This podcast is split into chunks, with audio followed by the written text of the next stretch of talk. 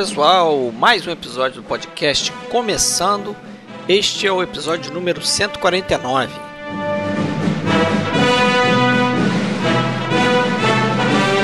Brincadeira hoje aqui é falar sobre filmes de samurai. Nosso objetivo aqui não foi listar os maiores filmes de samurai, até porque muitos deles a gente já falou em outros episódios. A gente centrou aqui mais em filmes de Chambara e a gente escolheu quatro longas para representar esse conjunto de filmes. São eles Os Três Samurais Fora da Lei e Tirania, do Hideo Gosha, e dois filmes do Kihachi Okamoto, Samurai Assassino e A Espada da Maldição.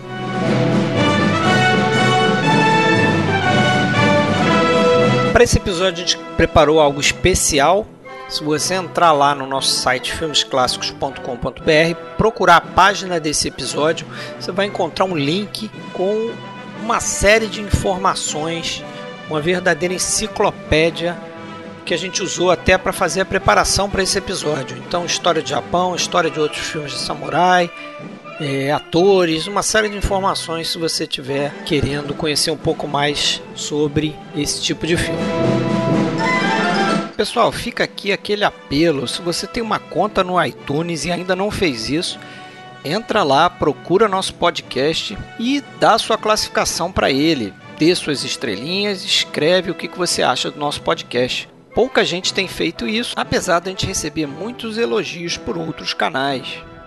Mas se você quiser procurar a gente por aí, a gente tem conta em diversas redes sociais. A gente está no Instagram, está no Facebook, está no Twitter. A gente tem um canal no YouTube. Sempre procure por podcast Filmes Clássicos. No Facebook, especificamente, a gente tem uma página e a gente tem um grupo. Só que esse grupo é secreto. Se você deseja entrar no grupo, mande uma mensagem para Fred Sanjuro ou Alexandre Cataldo, ok?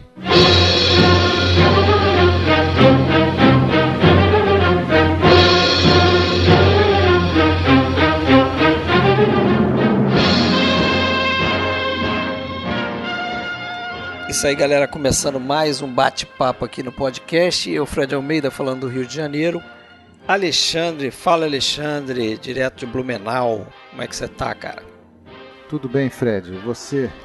Tudo bem. Cansado, mas vamos lá. É, pronto para cortar a gente hoje? Com certeza. Uma hora de podcast fazer no picadinho. máximo. Não, cortar a gente, fazer picadinho. Ah, sim. tá certo, não. É, mas tem alguém aqui que está preparado para isso, com certeza. Fez doutorado em Chambara. história do, do Japão, do cinema no Japão. Em sepulcro alheio. Sepulcro, olha só. é, Fábio Rockenbach, fala Fábio, tudo bem, cara? Tudo bem, Fred? Tudo bem, Alexandre? Vamos lá. Vamos lá, vamos ver os Harakiri. A gente combinou que a gente ia começar dando uma, um background aí, né?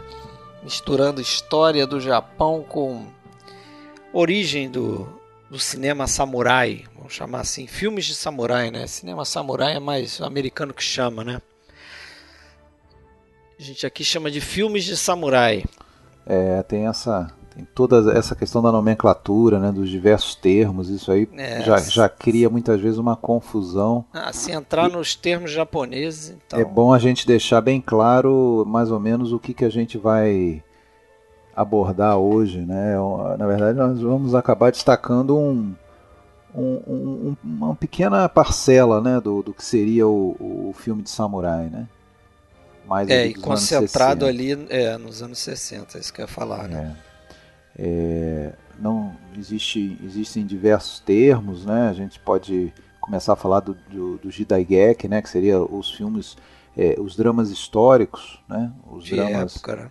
dramas de época, quase sempre ambientados ali no, no período Edo, né? E aí o Fábio é o nosso historiador especialista na história do Japão. Mas foi um período aí de aproximadamente dois séculos e meio, né? Entre 1600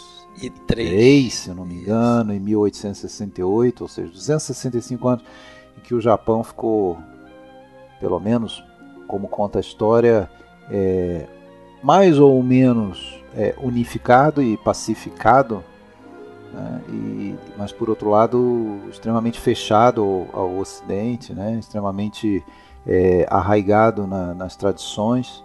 É, foi a época para quem assistiu o Silêncio do, do Scorsese, que é uma refilmagem também, onde os cristãos também foram foram perseguidos e banidos. Então, uma época de recolhimento, né, total ali do shogunato Tokugawa em relação ao, a influências externas.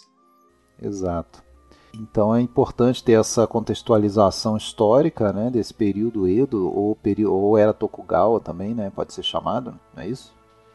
Isso. É. E, e depois o que se seguiu, né, que foi uma abertura aí do, do Japão, né, uma modernização, uma era de modernização a partir de 1868, com a queda do, do shogunato. A e, famosa reforma Meiji, né? É, exato. O imperador Meiji, que vai até ali por 1912 e tal. E como tudo isso foi refletindo na arte também, né? Eu acho que é, quando a gente vai falar de cinema japonês, de um extrato do cinema japonês hoje, é interessante a gente contextualizar isso, né? Até porque esses filmes que a gente vai falar, eles têm uma eles têm uma, um fundamento, uma origem lá atrás, né? Quando a gente fala dessa era Tokugawa, mais ou menos contemporânea a ela é a arte do, do teatro, do, a forma teatral do kabuki, né? Lá desde o século XVII também, né? E muito tradicional e muito cheia de regras e quase um, um pequeno mundo feudalístico assim do, do kabuki, né? Todo tradicional, inclusive os, os, os protagonistas era era passado de pai para filho, né? A gente vê isso naquele filme do Mizoguchi, lá o Crisântemos Tardios, né? Como que o filho do, do dono da companhia de Kabuki é, é o cara que vai se tornar o próximo, né? O herdeiro da companhia, então é, espera-se dele também seja um bom ator, essa coisa toda. E, e, e as peças, né? As peças naturalmente elas tratavam daquele período que era contemporâneo naque, naquele momento, né? Era contemporâneo no século XVII, no século XVIII, ou seja, o, os dramas que depois a gente chamaria de dramas históricos, né? Estava já nessas peças. É, e sendo os samurais aí possu, possuindo uma história de anos e anos e anos, né? Mais antiga até do que essas artes aí como o teatro kabuki, o bunraku, né? É natural que, que eles virem temas, né? Peças né? recorrentes. É. É. E, e, agora, sempre com uma visão é, da, da, da, lealdade ao Senhor, da honra, né? do heroísmo, sempre com essa visão, né? reforçando esse conceito. E isso, daí, quando nasce o cinema, né? É, é natural que isso tudo ficasse impregnado né? no cinema. E é o que acontece no início, né? O cinema no início era uma arte de segunda categoria, né? Como aliás foi no mundo todo, mas no Japão isso era mais marcado ainda, né?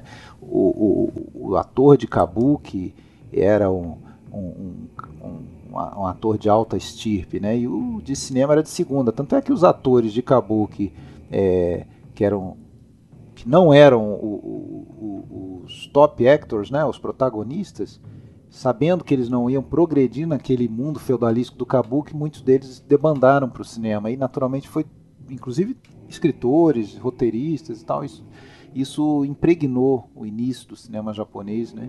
E aí, naturalmente, ele nasce com o Jidaigeki, né? Que é esse esse tipo de, de, de história herdada do, do Kabuki, né? Então, quando se fala o Jidaigeki, drama histórico, ele era pelo menos aí metade para mais do, do, de toda a produção de, de, de cinema do, do Japão no início do, século XX. Né?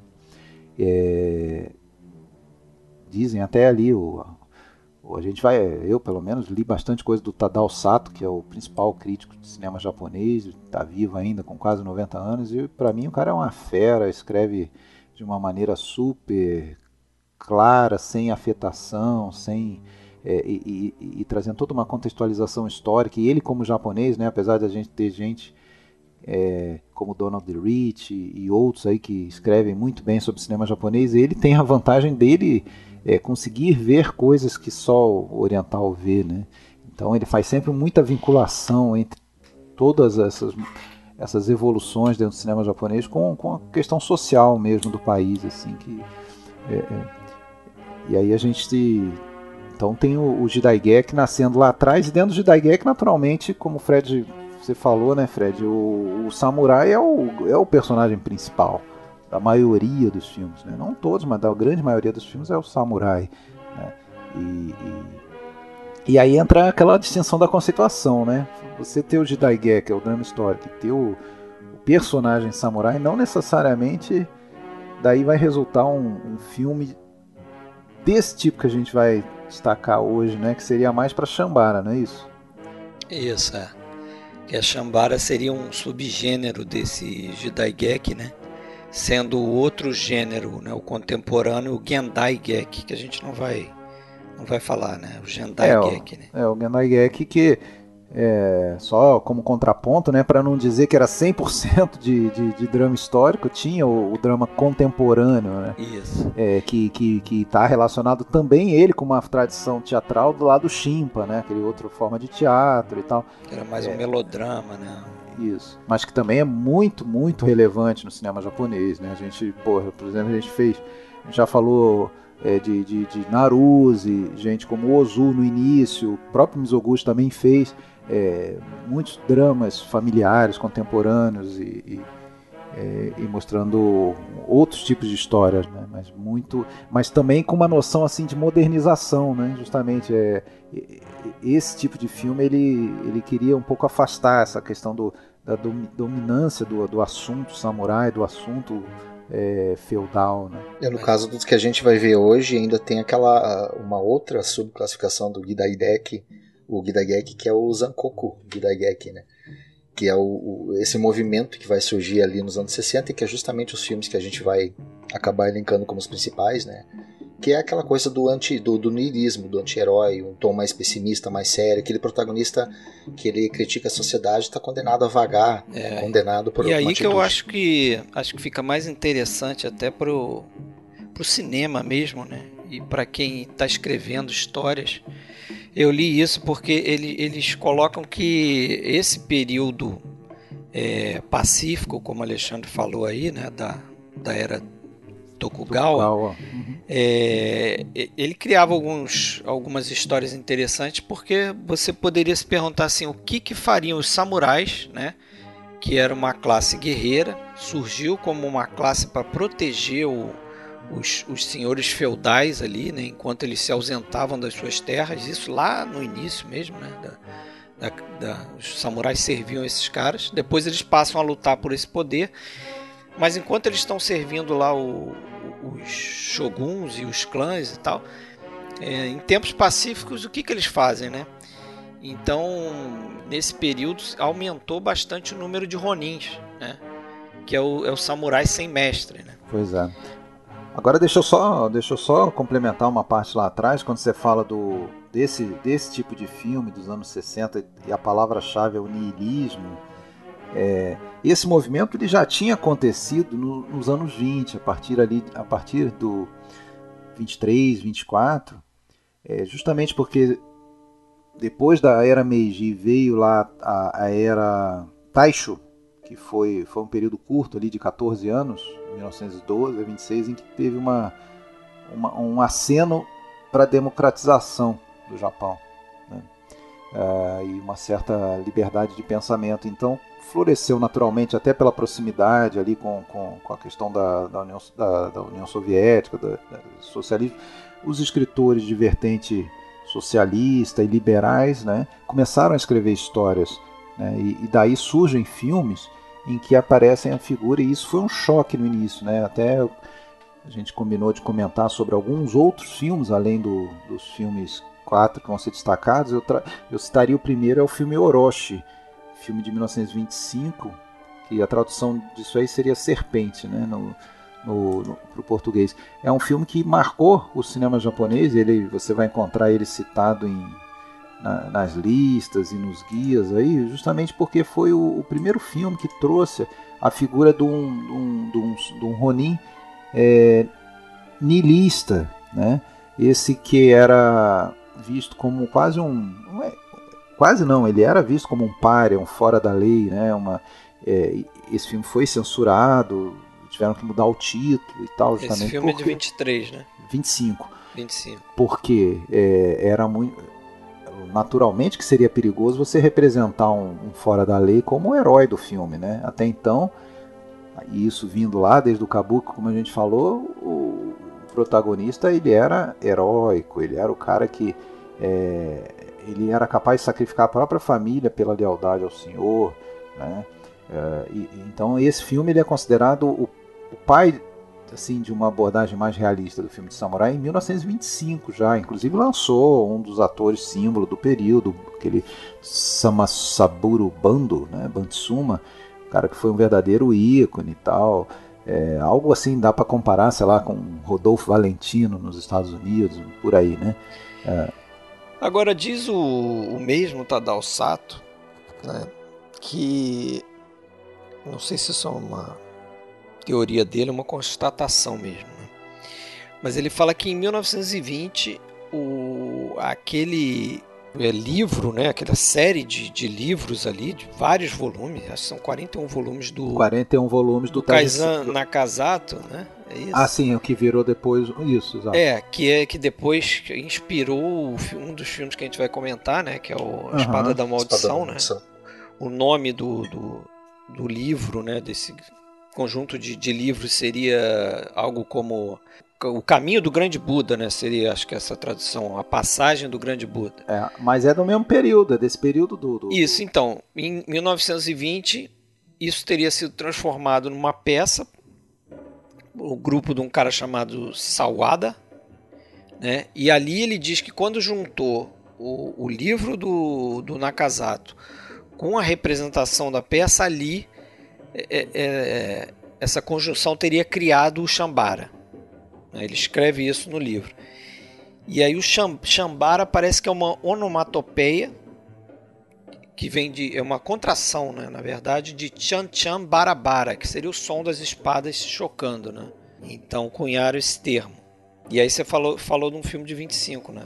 É, então, é tudo, vem tudo nessa, nessa linha aí desse, de, desse período de, de, de novas cabeças escrevendo e você vê como é que o tema samurai é importante, porque ninguém cogita banir esse assunto. Esse assunto vai continuar. É importante para o japonês continuar é, é, tendo essa figura como referência para a questão da identidade. Isso vai ser mais importante ainda até lá depois do, do, uh, do período da guerra, né, da, da Segunda Guerra, para uma reconstrução de identidade. Mas a visão eles querem mudar, né? eles querem afastar essa visão do, Uh, do heroísmo e, e tudo mais. So, e aí tem um outro filme também, ainda dos anos 20, tal da as viagens de Shuji, né, do, do, Daisuke Ito, que é um diretor assim importantíssimo para esse período, era uma trilogia, também um herói nihilista, fora da lei, é, que mostrou assim aquela pessoa que é incapaz de, levar uma vida é, é, dentro do, do sistema, né, dentro do, do Bushido, no caso do samurai, né,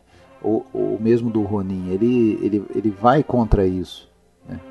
É, e, e, aí já parece uma coisa, até comentei há pouco com, com, com o Fábio ali. E, esse filme deixou claro para a turma do cinema que o público era muito mais atraído por esse tipo de personagem, por esse tipo de protagonista, do que pelo. Vamos colocar aqui, né? O samurai fodão. É. aquele, aquele que, né, que é limpinho, aquele que é honrado, é, leal ao senhor. Né? E, e aí nasce toda essa tendência que depois vai ser um pouco é, é, apagada né, por necessidades até políticas e vai voltar com força lá nos anos 50, 60 principalmente. É, é aí que eu acho que fica mais interessante, talvez. Né? Isso a gente, a gente vê no, nessas leituras, nessas pesquisas, né, como é, esses cinemas, a, a, escolha de fazer ou um Jidai ou um Gendai, às vezes estavam relacionados com política, como você falou, né? É, período de, por exemplo, é, período da guerra, né? Período da guerra se incentivava a fazer é, propaganda, né? Então você de repente é, pulava para o lado do Jidai e durante o período da ocupação, do pós-guerra, ocupação americana, é justamente o inverso, eles querem mostrar o Gendai porque o Gendai vai contar histórias contemporâneas e eles querem reforçar que há uma reconstrução do Japão, esquecer aquele passado de alguma forma. Então, o cinema e as artes ali eles estão sofrendo muito com esse, com essa, com essa queda de braço, né, a todo momento. E tem até histórias interessantes assim que não tem a ver com, com política, mas com desastres na natureza. Por exemplo, eu li é, que em 1923 aconteceu um baita terremoto, um terremoto né? né? que destruiu Tóquio praticamente completamente. E aí, você lê a... dentro de Tóquio. Só, só abrir um parênteses: quando você lê a autobiografia do, do Kurosawa, ele tinha 13 anos, ele, isso aí foi um, um divisor de águas na vida dele. Ele ele, ele vê a destruição, ele vê os corpos empilhados na, na, é, na toca do pós-guerra, aquilo ali mudou a visão de mundo dele, mas vai, Isso. segue. Não, então, aí Tóquio passa a produzir filmes contemporâneos, os Gendai, porque justamente era difícil você fazer o Jidai que necessitava de uma melhor direção de arte, né, mais dinheiro ali e tal. O Gendai é mais fácil, né, você podia fazer os temas indo nas ruas. E Kyoto passou a produzir os filmes históricos, né, sobre gueixas e samurais. Então, engraçado como um desastre desse tipo meio que segregou também a produção de cinema é, Justamente cidade. porque Kyoto foi preservada, né? Então manteve aquelas construções é. históricas e, e, passou a ser ao passo que Tóquio naturalmente acabou precisando ter toda uma renovação do visual, né? De, é. Novas construções com cara de século XX. E aí foi a capital do, do Gendai, né? Fala, Essa coisa que o, que o Alexandre comentou ali do, do, do, interesse do público por esse, digamos, esse anti-herói, né? Não, não, aquele herói certinho, samurai certinho. O, o, próprio Tadao Sato comenta ali que muito da formação da ideia do samurai com qualidades, virtudes, etc e tal, veio depois da, da restauração Meiji, porque ele, ele comenta que boa parte da, da, da do ensino feito nas escolas vieram por gente que veio da classe social dos samurais e construíram essa ideia de que você tinha que ser nobre para ser um samurai. Hum. Então é meio natural que uh, o público que não é um público nobre, um, digamos um público plebeu, ele, ele gosta de ver exatamente uma ideia, uma ideia de que você não precisa ser um, um nobre, que você pode ser um plebeu com uma figura que o próprio Tadao bota esse termo, uma figura esplêndida, querendo realizar atos de justiça né, no meio de, de uma sociedade tão, tão rígida. É, uma, uma comparação que a gente tem que fazer, e certamente alguma hora ia surgir, é a comparação com o faroeste americano. Né? É, eu, eu acho que pode ser comparado, apesar de que o, o, o filme de samurai ou o Jidaigeki, em relação ao cinema japonês, é muito mais do, predominante do que o faroeste. Né? Eu dá acho que tem que pontos que, que, que aproximam e pontos que não aproximam. É, né? Não dá para dizer que 50% da produção americana é de faroeste. É, é, naque, mesmo naquela época era bem alta, mas não, não era tão dominante como é no Japão. É, se a gente olhar algumas tramas ali, tu, tu consegue imaginar ela no cenário do faroeste. Inclusive tem essa questão de que o, o, o que pro, pro norte-americano é o gado, né, que vai pro oeste, pro, pro japonês seria o, o cultivo do arroz. Exatamente. no leste, que é o movimento de pioneirismo. Mas tem uma coisa muito importante ali que, por mais que a forma seja muito parecida com o faroeste, e daí que vem toda essa aproximação, inclusive a gente vai falar hoje de, de filmes que se aproximam até do espaguete, né? Mas é, tem uma coisa muito importante é que o, o, o western americano, os personagens que estão ali dentro, eles estão em classes sociais que, que se, se, equivalem. O que muda é a atuação deles, o que eles estão fazendo, qual é a profissão deles. Enquanto que no, no, no, no quando a gente vai pegar o Gidagek, ou especificamente o Chambara, tem toda uma questão de classes que não se repete no cinema americano e que essa questão de classes é a que motiva boa parte das tramas do, dos Chambaras. É, tem uma, uma coisa relacionada a isso aí que você falou, é, que eu não sei se entra no caso do Western, eu acho que não, que ali para o samurai, e acho que para boa parte dessas histórias, tem uma característica que é o conflito entre o que eles chamam de Jiri e Ninjo. Não sei se vocês leram sobre isso, mas, mas Jiri seria tipo a obrigação que você tem de servir o seu, seu superior. Sim. E o ninjo é justamente a sua vontade, né? Isso. Isso está na raiz dessa. O caminho mudança, que você quer seguir. É, esse desenvolvimento do, do filme de samurai é, passa exatamente por isso, né? O, o, o, a figura do samurai nesses filmes que a gente vai destacar daqui a pouco, é, eles continuam sendo heróis de alguma maneira, mas eles não são mais heróis por seguirem. Não, eles o, são rebeldes. Exatamente, eles são heróis pelo contrário. Ele é o herói quando ele vai defender o camponês contra o, Isso. O, o, próprio senhor dele, ele vira as costas pro senhor, ele abandona, ele muda de lado para defender, quer dizer, ele Mas agora tem, é... é interessante nesse ponto aí, porque parte da origem do, do samurai também está no campesinato, né? É. Que ele surge para proteger também uh, das taxas do governo central os, e a província de Kanto, no Japão. E quando a gente vê filmes como Sete Samurais, pra gente não adiantar outros filmes, tu tem essa coisa muito íntima do, do, do samurai protegendo o campesinato, meio que voltando às origens também. É. Mas aí é, é, é, essa coisa é típica desses filmes desse período de 50, anos 50 e 60, em que o principal valor, o que faz o cara ser grandioso, não é mais a lealdade dele ao senhor. Porque aquilo ali, a gente já está vendo que é uma grande mentirada, é uma grande bobajada, cheia de hipocrisia. Né? A gente está tá vendo atos dentro do, do, da, da corte ali que são verdadeiros crimes. Né? Quando ele manda eliminar todo uma, é, um vilarejo litorâneo para roubar o ouro, quando ele sempre ele, em nome do clã, pô. Sempre em nome do clã, ele comete verdadeiros crimes. Então, às vezes tem um cara ali dentro mais consciencioso que vai ver o absurdo daquilo e vai aí, esse cara que antes poderia ser taxado como um, um párea, ele, ele a gente agora sabe que ele é um ele é o herói da, da história, né? Ele é um mocinho. E, e porra, e, e é interessante, cara, como é que o protagonista desses filmes, o tipo, o arquétipo de protagonista nesses filmes de cinema japonês, desde os anos 20 até os anos 60, como é que ele vai mudando justamente para se moldar a isso, né? Ao que se espera desse cara, né? Você não, você não veria nunca um, um, um personagem como o do, do, do, Tatsuya Nakadai lá, no, lá atrás, né? É no, no, no filme, por exemplo, no, no Tirania, aquele cara que vira as costas ao clã né, para defender a, a, o homem comum. Você, você, não veria isso lá atrás, né? É interessante também como ah, nesse contexto, diferente do, do western americano, a tragédia é uma coisa natural na história do samurai, é o que dá o peso épico né, em todas essas histórias também. Só para só fechar o contexto histórico, nos anos 30 entrou uma outra era, daí é a era Showa, que aí começou aquela militarização intensa, né, aquela busca da, do imperialista, de conquista de, de territórios da China, conquista da, da Coreia e tarará.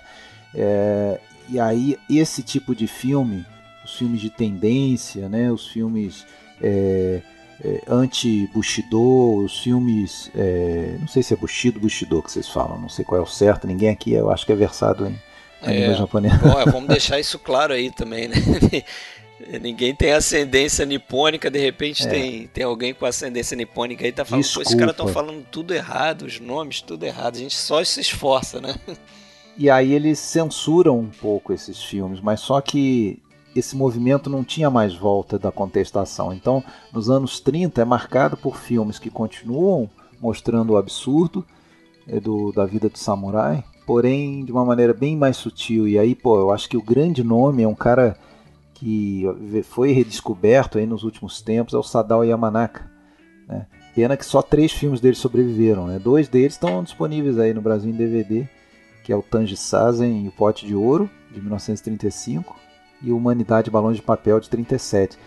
O Humanidade eu revi para o podcast, eu tinha visto, gostava dele, revi, gostei mais ainda, e o Tanji Sazen eu adorei, revi agora. Uh, e são pô, pequenas obras-primas, é um outro um outro tipo de filme, claro. Você não vai querer comparar com um Espada da Maldição ou com Tirania. É, quase você não pode nem chamar de Shambara, porque tem uma mínima ali luta de espada.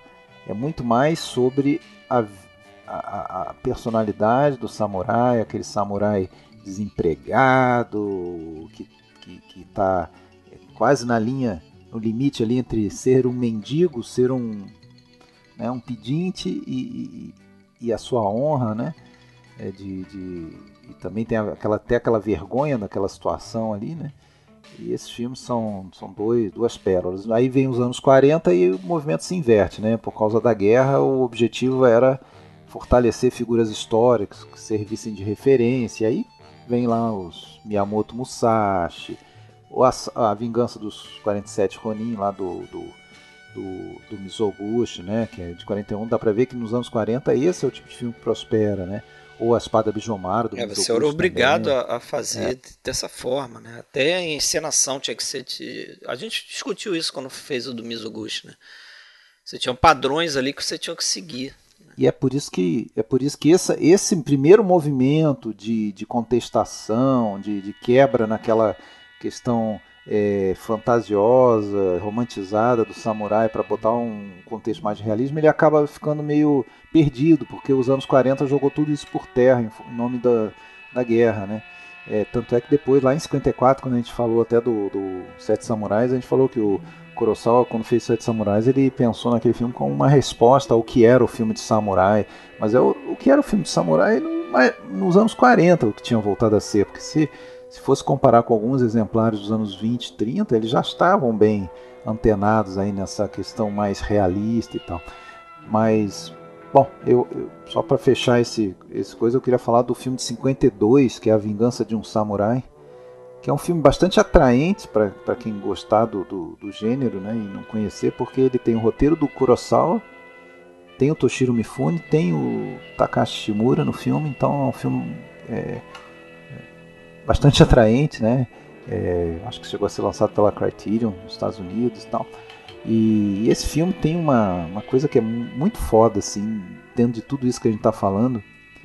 É como se ele fosse um, um, um, belo mostruário dessa questão da dessa oposição entre a, a, a, a romantização do, do, da vida do samurai e a realidade. Né? O filme abre mostrando uma, uma ação, assim, uma, uma abordagem com, de, um, de um grupo é, contra outro, né? em busca de vingança e aí o Toshiro Mifune vai, aparece até e dá para ver claramente que aquilo ali é feito para parecer aqueles filmes é, mais antigos, até aqueles gestos amplos e, e, e cheios de, de, de vitalidade. E, e, ele teria matado 36 naquela abordagem ali. Aí entra, aí entra o narrador dizendo para você: é, é, é, é, genial. Ele fala. É, ele teria matado 36, mas fontes muito fidedignas dizem que na verdade ele só matou dois. É, é, o que, que você acha mais interessante? 36 figuras de palha sendo cortadas ou duas pessoas reais e duas histórias reais de pessoas que morreram, não sei o quê? Vamos, vamos contar para vocês. Aí o filme faz uma série de flashbacks mostrando a situação real e aqueles envolvidos naquela situação, depois a gente vai ficar sabendo que eles é, nunca tinha participado de um, de um duelo de espada, eles estavam ali dias antes, já se preparando. E, e, e se... O homem que matou fascina. Exatamente, se, se borrando de medo, se borrando de medo daquela situação, né? É, pô, isso é show, porque é o que é, é você reescrever é aquilo que o termo que o, que o Fábio sempre tem falado aí, né? Da, reescrever a história, né? Reescrever. É, e, e, inclusive isso aí teria sido um fato real mesmo, né? Isso aí teria sido. O filme, inclusive, chega a mostrar um, um, um monumento no, no, local real, um monumento nos dias de hoje, lá no, no, quando o filme foi feito, em 52. Antes de entrar na parte da realidade dos flashbacks, ele mostra: olha como é que é esse lugar hoje, ah, agora vamos voltar lá para 1600 e não sei quando. E aí mostra a história. Eu vi um, eu ouvi um, um podcast sobre isso, que só para complementar o que tu falou, que é muito interessante porque ele comenta que a história do Japão ela foi escrita por sangue e tinta. E isso é uma coisa muito bacana. Porque aí a gente vai ter o Harakiri, a gente vai ter o Samurai Assassino, que a gente vai ver que é bem essa coisa de você uh, negar a história, aquilo que talvez não fosse tão interessante ou que fosse denegrir os envolvidos. Então essa coisa de escrever com sangue e tinta eu acho que também complementa bem uh, esse contexto que tu falou.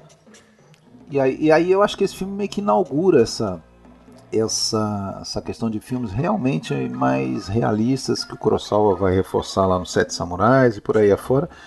É, tem diversos filmes excelentes do gênero que a gente não vai nem comentar hoje mesmo, porque já estão tratados no podcast, como por exemplo o Yojimbo. É, isso, isso, é bom falar, né? A gente os provavelmente. Filmes do Kobayashi. A gente, aqui a gente não vai adentrar no, no, que a gente acha que são os melhores filmes de samurai, né? Até porque é isso que você falou, a gente já tratou antes. Só né? para citar alguns, então, ó, do Kurosawa seria o, o Sete Samurais, o Yojimbo, Fortaleza Escondida, Fortaleza Escondida o Sanjuro. O próprio Rashomon, dizem, ah, não é filme de samurai, mas, pô, tem uma, tem uma luta, tem muita luta de espada naquele filme, ele é, é. decisivo no, no, enredo, né? O Sanjuro, o do, do Kobayashi, né? A Rebelião Samurai, a...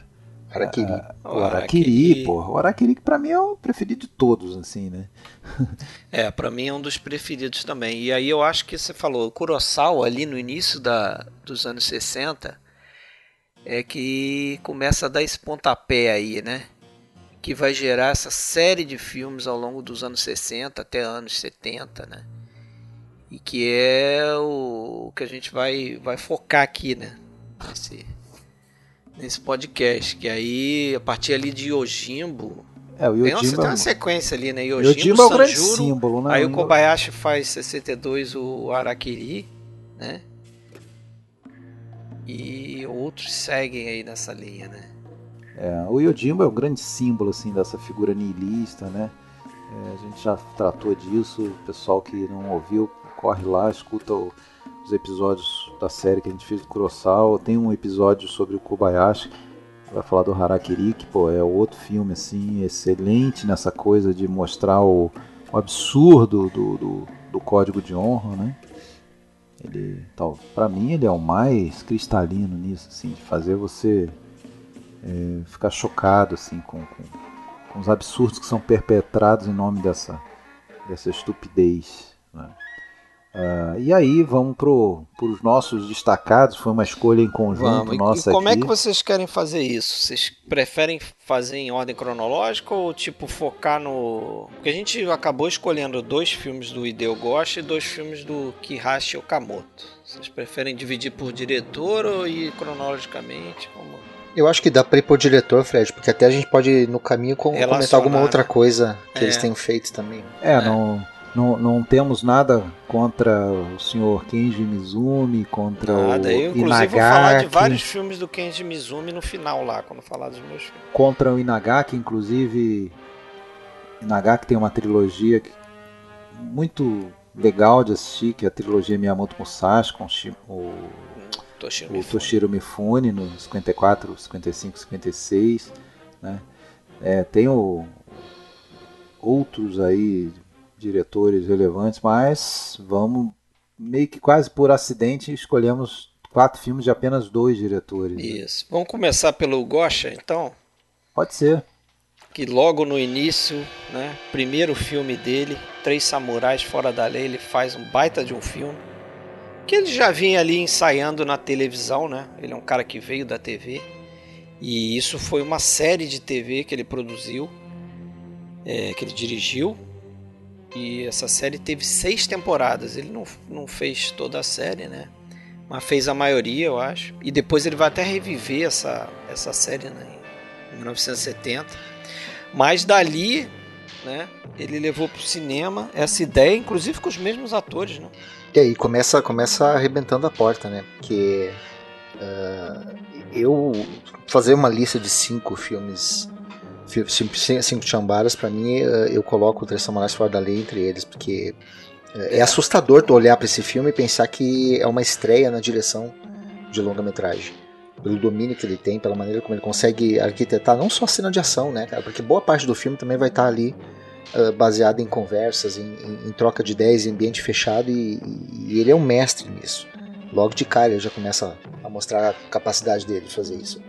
É, ele, ele, trata ali de, nesse filme de alguns, é, alguns temas, vamos dizer assim, comuns que a gente vai ver em vários filmes de samurai, né? Essa coisa do personagem que muda de lado, né? Sim. Do nada. Essa, né? Do nada, né? A, a, aqui, nesse, nesse caso, são dois, né? Bom, a gente Sim. vamos dar aquele disclaimer que a gente não vai respeitar é. spoiler, né? Não tem como. Né? Então, é, mas esse é um dos spoilers aí, porque você começa com um Ronin que está caminhando numa, numa passagem qualquer, numa estradinha, e ele encontra um, um casebre lá, né, onde tem alguns camponeses que estão é, é, guardando uma mulher. Né. E é engraçado que ele até ele chega é, logo e pergunta para eles: vocês abusaram dela, estupraram pois é, ela? Pois é né? Porque ele quer saber o que está acontecendo, né? E ele descobre que na verdade eles sequestraram essa menina que é filha do, de um lord e porque eles querem justamente exigir é, é, uns direitos melhores ali. O cara tá, eu não lembro o que, que ele está fazendo, né? Ele está transgredindo algum direito deles ali, né? como muitos filmes são baseados em vingança, né? Também é outro tema comum desses filmes, né? A gente vê direto aí é, é, personagens buscando vingança. Aqui no caso começa meio como os sete samurais, né? A questão é de justiça, né? É você defender uma causa que você acha certa, né? É mais e... um caso desse, né? De, de, samurai que protege o camponês. O camponês. Protege... Inclusive se decepciona depois, né? Que nem no, no Sete é, Samurais. Né? Ele acaba é. se decepcionando com a falta Sim. de coragem, com, com tudo Sim. que levou o esforço dele. Né? É bem, bem parecido mesmo. Agora, você falou dessa pergunta que ele faz quando entra, isso aí é, eu acho magistral, porque até se você pensar num, num, num herói né, do ocidental, do, do faroeste, por exemplo, o cara entra naquele casebre e percebe que a moça, por exemplo, está sendo abusada, alguma coisa assim, naturalmente ele vai tomar o lado dela, né? ele vai defender a, a mulher contra os vilões. Né? Já ele ali, ainda mais depois de saber as razões, aquilo se torna mais importante. Né? Aquilo ali é o, é o, é o lado que ele vai tomar. Né? É o lado do. E, Mas e aí, a, a impressão vê... que eu fico é que se os caras eh, dão a deixa ali que houve algum abuso, alguma coisa, e aí ele vai agir, né? Sim, sim. Mas como ele sabe que não é o caso, ele ele procura ouvir. Aí entra o, essa coisa heróica do, do Ronin, né? E é claro que isso vai ser atraente para o público. Porra, o cara toma o lado do mais fraco, ele toma o lado do, de quem é explorado, né? Do, pelo, pelo, pelo senhor, né? Pelo Lord lá. É, como não se ficar do lado desse cara, né? E esse cara, ele não tem nada a ver com aquilo, né, cara? Ele faz aquilo por princípio mesmo, né? Porque ele sabe que é o certo. Ele não tem nada a ver com aquilo. Ele, pelo contrário, ele vai só se incomodar, se arriscar. Né? E ao é... longo do filme ele vai convencer outros dois, né? Um, inclusive, que muda de lado durante um ataque ao grupo deles, né? né? Tem aquela cena em que... O, o segundo lá, o, o... Como é que chama? O Sakura? Isso, Sakura, que é um, é personagem, né? Interessante também como ele define esse personagem, né? Porque você tem um cara que é esse arquétipo aí de do Tateyuki, né? Que é Tateyuki, o Tateako. Tateako, que é o o cara ali talvez mais né, honrado, vigoroso e forte, é, vigoroso, é aquele vigoroso. que né, ganha e, todas. Isso mas que não necessariamente vai ter um envolvimento romântico, geralmente não tem, né? E você tem um outro personagem que é justamente esse Sakura, que é um cara meio. É quase, quase cômico. Um, é, cômico, um cara meio zen ali, né? Parece meio desligado das coisas, mas que é um espadachim também bastante é, competente, né? E... É, ele, ele é quase um protótipo também do, do próprio Zatoichi, né? É, é isso que eu pensei, exatamente o que eu pensei. É, parece um Zatoichi, né? Aquele que tu não dá nada, né? Tu não dá nada e Exato, de é. repente o cara. É, e ele ainda tem. subestima ele. Né? Deles é o cara que ainda tem algo a se arrepender ali. Depois tem toda aquela questão envolvendo ele ter matado o, marido de, de uma meio das mulheres acidente, ali. né? Sem Isso. saber é, quem era, né? Totalmente por acidente. Ele tava de costas, o cara viu um cara vindo atacar ele, né? Ele só se defendeu. se defendeu. E você tem um terceiro que é o que está mais é, é, envolvido com o grupo lá dominante ali, né? Os, os, vilões, vamos dizer assim. Mas que no fundo acaba percebendo que o lado certo é o outro, né? É, é o, o, é o, o Kikyo. Kikyo. Pois é, mas esse cara, você, eu acho que desde a primeira fala dele já, já fica uma deixa ali de que ele sabe é, mas ele, ele, ele é errado, paga né? uma de, de, O cara que quer ganhar alguma coisa. Então, quem tá pagando melhor, eu vou. É tipo um, um pouco como o Yojimbo, né? Que o Yojimbo ele fica lá meio que extorquindo um lado, extorquindo o outro. Quem me pagar mais, eu vou. Paga aqui, eu vou para lá, paga lá. Só que no fundo ele acaba com o lado certo, né? Ele espera, né? Vamos ver o que, que vai dar é. isso aí. Até que a coisa fique um ponto que ele, que ele próprio não consegue mais só observar, porque ele observa o tempo inteiro, né? Ele está completamente ciente do que está acontecendo, a gente vê que ele observa, mas ele não, ele não se, se envolve. envolve pouco, ele não, ele não demonstra, né?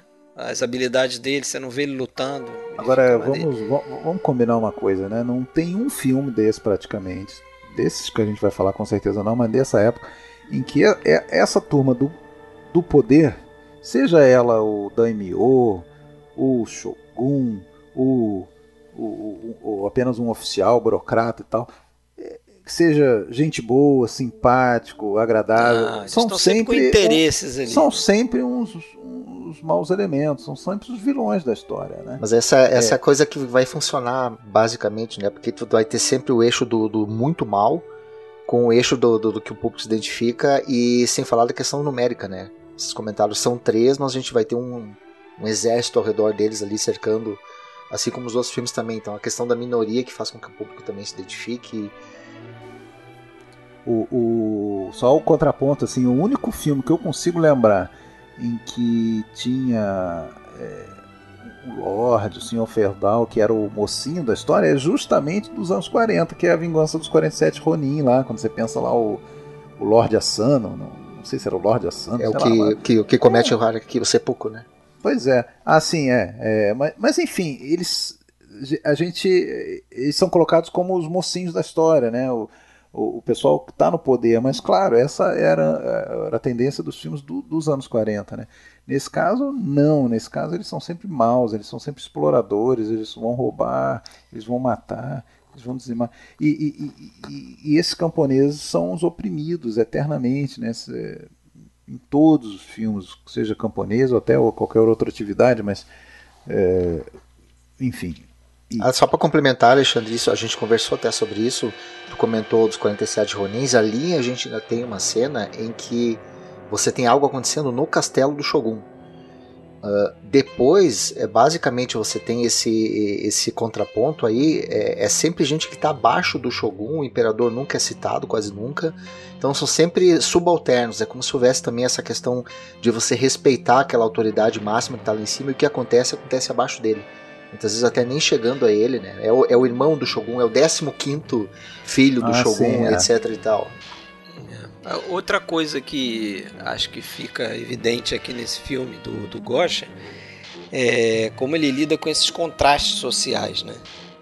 Porque você vê é, aquela, aquela cabana lá, aquele casebre onde eles estão é, atocaiados lá, né? os samurais, os camponeses, a extrema pobreza que é aquilo ali, e quando você vai para o castelo você vê um outro lado, né? como esse outro grupo está nadando em dinheiro ali e está vivendo uma vida totalmente diferente. Aí isso, isso é, tem relação também com o título original do filme, né?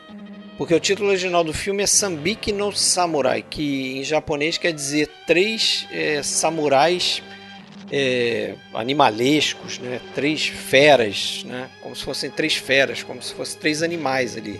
Agora, cara, essa, essa, esse visual de, de, de, é, de dificuldade, você, basta você colocar como um dos camponeses o Kamatari Fujiwara. O cara tem sempre uma cara de ah, coitado, sim, morto da coitadão, fome. Né?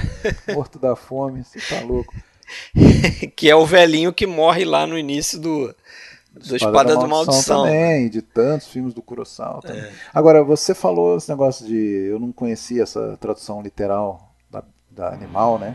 É. Animalesco. Isso também é uma.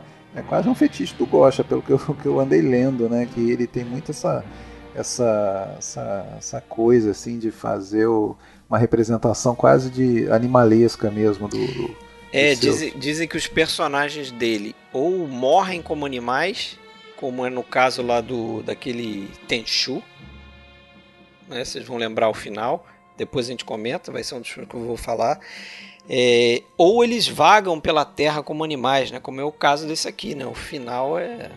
Tem, um, tem uma frase bacana do José Botelho, que escreveu um especial pouco tempo atrás para o Estadão, que ele fala que o ser humano nos filmes do, do Gosha, em estado mais cru, é sempre um lobo. Que aí o lobo pode optar por viver ou morrer na solidão em vez de se juntar ao cateia. E inclusive a ideia do lobo vai aparecer também em outro filme dele depois, que é a Espada do Mal, que o próprio personagem fala, né? Que ele tá numa montanha cheia de lobos e ele se sente como se fosse um animal. Literalmente isso que tu, que tu comenta aí, Fred. E, e ele, ele tem um outro filme chamado Samurai Wolf, que é o título em inglês, né? Lobo Samurai. Sim. Então, mais um nessa Fechou. linha aí. Agora é dele que tem um filme, eu li isso, agora já não lembro de qual filme estavam falando mais. É tanto filme é, que tem uma luta. Eu, eu não vi esse filme, não vi essa cena, mas fiquei com vontade de, de, de ver. Que é um filme que tem a luta de espada, que vem, eu acho que um macaco. No meio da luta aparece um macaco e pula da espada de um para a espada do outro. para selar é, essa. É, eu li isso também, é, cara. Pra, mas pra, não, pra não foi nenhum filme que eu vi. Para selar essa coisa de que aquele pessoal é, faz parte do reino animal, né? Estão juntos. É. Eu não sei nem. Acho que é nesse Lobo Samurai aí, talvez. É. Eu não vi. Tá certo. Mas o, esse filme a gente também tem aí. Desses três, eu, eu particularmente não, não me lembrava, não conhecia de, do, do Kikio nem do Sakura, né? O Isamu Nagata, nem o Mikijiro Hira. Porém, o Tetsuro Tamba, que é o principal, né? Dá pra dizer, é o primeiro a ser apresentado para nós ali. Esse cara é um dos grandes protagonistas né, desses filmes samurais dos anos 60. Ele acho que conseguiu uma boa fama, inclusive internacional. Fez filme 007, tudo, né? É, é... ele tá no 007 só se viu duas vezes, né? Ele é o cara que recebe o James Bond no Japão e tal. Quando a gente fala sobre um universo, assim, de, de um gênero, faz parte também você comentar sobre esses principais né, artistas. A gente tanto já falou aqui do, do Mifune, né? Quando falou de filmes do... O Mikijiro Hiro, inclusive, vai, vai protagonizar depois o filme seguinte dele, né? Que é a Espada do Mal. Então ele já faz é. uma dobradinha aí. E ele é um cara até que no jeitão me lembrou bastante o Tatsuya, né? Antecipa um pouco. Antecipa não, porque o Tatsuya é já estava por aí também, né? É verdade. Aquele cara assim, com, com ar. É, um ar assim de, de. Como é que eu vou dizer? Quase de deboche constante, né? Blazer. é. É. Mas o Tatsuya é bem mais ator, né? Com certeza, com certeza. Agora, uma última curiosidade aí, talvez, não sei se vocês querem trazer mais alguma coisa desse filme é que ali que o Ryan Johnson, que é o cara que dirigiu Guerra das Estrelas, um dos filmes, né, o Último Jedi, citou expressamente esse filme como influência para ele escrever o filme, né?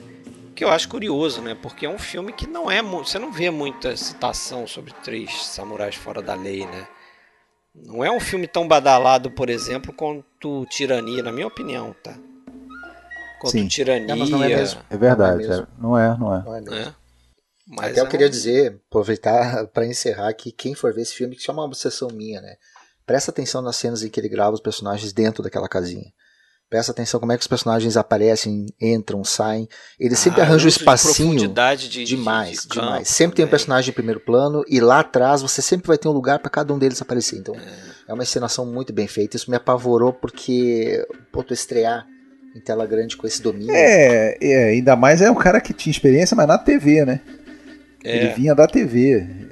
Então, ele, faz, ele fazia essa tradução. Essa nisso aí, nisso aí você leu isso também, Fred, que eu já sei o texto que você leu, que foi o mesmo que eu li, mas isso aí ele aproxima muito do, do Peckinpah, né? Que é um cara que também começou na TV é. fazendo o western, né? Fazendo o gênero isso. que ele depois ia se consagrar no, no cinema. E aí o, o, o, o Gosha aconteceu mais ou menos a mesma coisa, né? Agora, o, uma, uma coisa que eu, que eu acho assim, mesmo que a pessoa não veja o filme, não sabe a história, não, tem determinados filmes que um frame, um, uma imagem do filme, ela é tão bacana que você pode até não conhecer o filme, mas aquilo ali já é suficiente para você falar, pô, isso é um negócio legal. E aquela imagem dos três que é meio que a do pôster, da capa do filme, que é no, a, a, do final, né? A do final, justamente esse final. Costa é, Costa ali. Exatamente, é quando eles é, acabam a missão é, e aí bate aquela, aquela sensação do. Tá aí agora, e agora? Né? E agora? Ah, onde é que a gente vai? Esse grupo que se terra. formou, esse grupo, esse ideal, foi algo aqui que preencheu a, a, gente por algum tempo, acabou. Agora vamos pagar em busca de outra coisa. É, valeu a pena? Não sei, provavelmente não, né? Porque Poderia ter uma sequência, né? Como era uma série, provavelmente tinham várias histórias com esses três, né?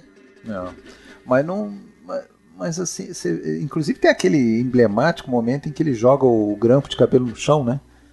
O, é. Ele pega e vê que na verdade foi aquilo ali, vai achar aquele grampo e depois encontrar a mulher que iniciou toda o envolvimento com aquela história e valeu a pena. No final, né, o, o cara lá se dá bem do mesmo jeito, os camponeses ficam com medo de peitar Né? E é. a vida que segue igual.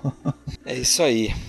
Aí a gente, tá, inclusive, está fazendo filmes bem próximos, assim, né? Depois o outro seria 65, mas a gente vai seguir no Gosha, né? Então vamos pular pro Tirania? Tirania, Goioquim.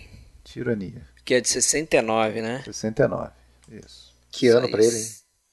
Cinco anos depois, é que ano? Ele faz dois filmaços. Eu eu vou te falar que eu preferi o. O Itokiri? O Itokiri, do que o Tirania. Mas... Eu acho que eu também.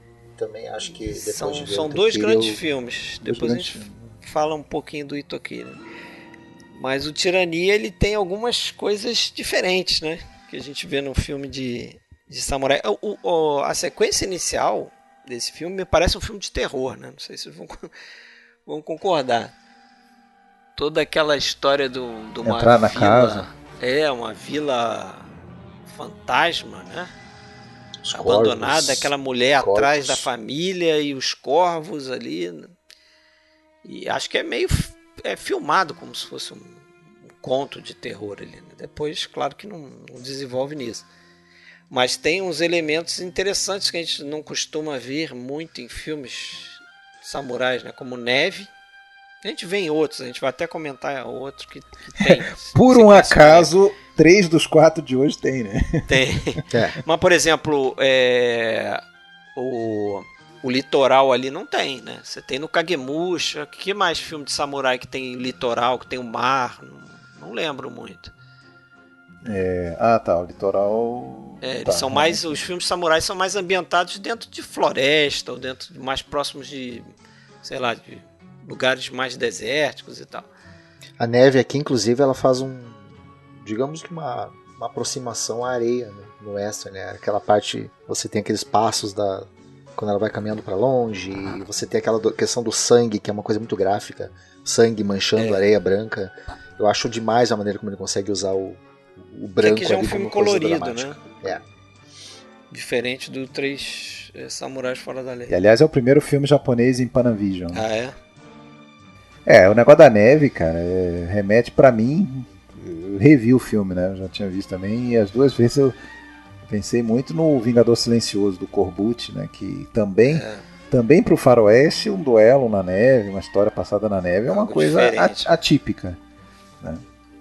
E, e, e, não é à toa, quando você começa a ler, tem, tem bastante troca de figurinhas, assim. A própria cena dele pendurado ali, né, Alexandre? A própria cena dele pendurado ali é muito Western Spaghetti que ele fica pendurado ali, depois ele tem verdade. que se soltar e cair. Verdade, verdade. É, lembra o. Por um punhado de dólares. Né? É por um punhado de dólares? É, que ele fica pendurado é. naquele. no final. Dizem, ó, coisas que eu, que eu andei lendo e quando você. Bom, que o Ford influenciou o Kurosawa a gente já sabe, né? E que o, o Kurosawa influenciou o Leone, ok, já sabemos também o Leone derivou para o Corbucci e o Corbucci, volta para o Gosha. Quer dizer, o ciclo se fecha. Mas faltou o Okamoto aí nessa história. É, tem Gosha... gente que diz que o Espada da Maldição influencia o Leone. Ah, é? É. Né? Naquele. Esse estilo de estilização é, da violência. Deixa eu só aproveitar isso, esse assunto, para falar uma coisa. Um mito. Um mito e, e um, que, uma noção que toda hora você escuta a gente falar, ah, o Kurosawa, o japonês não gostava do Kurosawa porque ele era muito americanizado. Isso é balela, até porque o cinema japonês, ainda que tenha para muita gente uma cara de coisa totalmente exótica e não, foi sempre muito influenciado pelo, pelo, pelo cinema americano. Né? Esse pessoal, essa turma que escrevia, que fazia filme nos anos 20, eles consumiam filme americano, eles conheciam o cinema americano. Então tem muita coisa influenciada. O Ozu começou fazendo é, praticamente cópia de, de, de, filmes americanos. E... O Okamoto, que vocês começaram, comentaram ali, ele, ele era fã declarado do Ford também. É, então, só tem esse é. papo de ver o cinema japonês como algo puro e tradicional e não, não, não, não foi assim. Uma curiosidade desse filme aqui que parece que o Mifune ia fazer o papel do Magobei, né? Sim. Ele Quebrou os pratos. A... É, ele chegou a, eu acho que trabalhar e filmar. É, eles cenas, né? filmaram né? algumas coisas e aí ele alegou que não estava aguentando o frio, estava é, exausto e tal, mas o pessoal diz que rolou briga ali, né? E o Gosha parece que não era um cara muito fácil, não, tá? É, o Mifune também não era. Né, é, de aceitar muita coisa. Seria um filme diferente para mim. Não sei o que Seria. vocês acham. Completamente diferente. Totalmente sem diferente. Dúvida, sem dúvida, sem dúvida. E, e, e até, eu tinha falado esse negócio do, do protagonista e, e até do, não só do personagem, falar dos atores que eles meio que. É, não, não era um ator substituindo o outro, trocar seis por meia dúzia, não. Quando é, assume um novo ídolo do, desses filmes, um novo rosto conhecido, é por alguma razão. E o Mifune, aquela história que você falou do Tateaco, né, do, do o, o, Mifune era um Tateaco por excelência, né, não, não foi o primeiro, claro, mas era o cara é, exime com a espada, é, guerreiro e tal, mas você não vê ele fazendo aquele apelo todo, por exemplo, com o público feminino, não era um cara ah, bonito bonitão, galã, atraente. Aí o público queria o cara que fosse o fodão, mas também fosse o, o cara que, que atraía as mulheres. Né? E essa figura vem muito de, disso nasce disso é, é, é, que vem muito a, a, a ascensão do, do Tatsuya Nakadai, né? Porque ele já, já é um outro padrão, né? Já é um cara que, que ele atrai, né? A, ele, ele, também é capaz de, de atrair as personagens femininas nos filmes, né? além de ser o, o, cara. Não, não em todos, né? Tem um, tem um filme que ele está completamente alheio a isso, como é o Espada da Maldição, né? Que ele só quer sangue. é. é. depende do, do papel que ele assume. É um filme que tem que tem algumas características que para mim me pareceu muito parecido com aquele cinema exploitation que vai começar logo depois ali, né? Aquela coisa do, do, né? É, é, o zoom brusco, aquelas pãs rápidas pro lado, ah, a trilha sonora que já leva um pouco mais pro, pros anos 70, né? E para mim tem também, é, dos filmes que eu vi, é, a melhor interpretação feminina tá nesse filme, da Ruriko Azawaka, que faz a, a Ohira, que é a mulher que abre o filme, né? Eu achei ela sensacional no filme. Achei sensacional. Além de ser linda, ótima atriz. Pra mim, ela, é. as cenas em que ela aparece, ela domina. Coisa que eu não consigo ver nos outros filmes, apesar de ter boas interpretações também. É, e tem também, eu acho que uma coleção de, de cenas de ação muito boas nesse filme, né? Ah, a cena da emboscada, um... Fred. A cena Nossa. da emboscada que ele tá dentro e a câmera tá dentro do, da casa e a gente da vai casa, vendo com né? ele a aproximação de quem tá fora pelas frestas. É a gente vê bom. pela janela e de repente tem um, um, plano ali que ele pula numa lança, né? Totalmente inverossímil aquilo ali, mas Aquilo é muito bem feito, que ele faz um tipo um trampolim com uma lança e vai para cima do telhado e é, já tem um pouco ali de exatamente o que tu falou aí, é, já está se aproximando dos anos 70, né? Que a gente vai ver umas coisas mais, mais nessa linha assim. E é, uma outra coisa que eu esqueci de falar quando a gente falou da neve é que um, texto que eu li aí também que fala muito sobre a questão do, da natureza nos filmes japoneses, né? E principalmente nos filmes samurai, que muitas vezes a gente no ocidente não se dá conta do, do simbologismo que tem algumas coisas, né? Então você tem a neve nesse filme aqui, tem a neve no Samurai Assassino. O Yojimbo você tem o vento, que é muito presente. A, a chuva, Sete Samurais é muito importante. E esse texto termina, inclusive, dando exemplo, por exemplo, de flores de cerejeira, né, que caindo frequentemente simbolizam algo como a morte que está chegando. Né, tá, tá...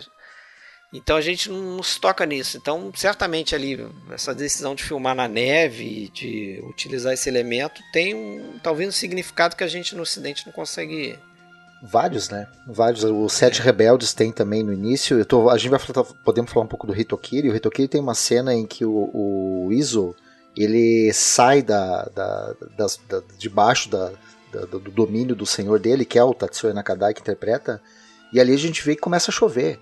E é, é. é, muito dramático. E à medida que ele vai tentando entrar em contato com outros senhores, eles vão negando, a chuva vai Sai diminuindo, a chuva vai diminuindo, a chuva vai diminuindo. E quando ele volta a tentar voltar ali pro, pros braços do, do senhor dele que ele negou, aí a chuva já parou. Mas a chuva é usado também como comentário dramático da situação.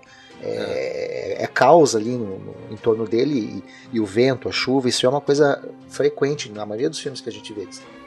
Fogo, né? Kurosawa fogo. usa muito também fogo. É. Esse, esse filme, para vocês, esse é o segundo maior duelo na Kadai Tamba de todos os tempos? Ou Depois seja, do Araquiri. Ara, Araquiri é inesquecível é, no cemitério, né? E esse é no, na neve. É, eu prefiro Aquela... do Araquiri. Ah, não tem dúvida, mas esse é muito, muito interessante tem, também, né? Pela, também. Até pela questão da neve, né? Aquela espada dele fica escondida, né? Não... tá escondida E a câmera demora, né? A câmera demora, a gente, de repente a gente vê aquela mancha de sangue começar a se expandir e ele não corta, ele deixa. E o sangue vai se expandindo, o sangue vai se expandindo. Ele tem é, calma é, em mostrar aquilo. É interessante essa essa essa gramática, né, dos filmes do Shambhala e tal, que até eu acho que afasta muita gente que tem assim um, um pendor por um realismo e tal. Tem, tem algumas convenções desses filmes que vão sempre estar presentes. Né? Uma delas é, por exemplo, você dificilmente vê a ferida um, tem um duelo rápido que um cara corta outro e você só vê o cara se contorcendo, gemendo e caindo. Você não. não a gente vai ver isso no Itukiri também, né? Depois, às vezes, você vê o sangue jorrando e tal, mas você não chega a ver a ferida, né? Como é que foi que esse cara. isso não, não vem ao caso. E, é, e mas... Outro... É, fala. Mas não, é. No Yojimbo a gente vê braço no chão, ah, sim, cortado. É, isso. No Sanjuri a gente vê Extremo. jorrada de sangue jorrada no final. Mas você está é. entendendo qual é a movimentação que eu estou falando, que é muito Sim. comum nesse filme, principalmente quando são esses duelos de um contra N, que, todo, que, que, você vai ter, você tem um contra 40, e, e, eles vêm sempre em dupla, né? Eles vêm sempre em dupla para atacar, não vem os 40 ao mesmo tempo. Não. Eles ficam esperando a sua vez de serem cortados. Né? Desonesto, pô. Eu li sobre isso também em relação a essa, essa coisa, né? Vem aquilo daquilo que tu comentou do Kabuki também que a, a violência ela é expressa pelo movimento no quadro e não pelo gesto, pelo detalhe, né? A intensidade do que está acontecendo ali, aqueles caras dando volta um em torno do outro e correndo para lá e para cá, isso é muito teatral.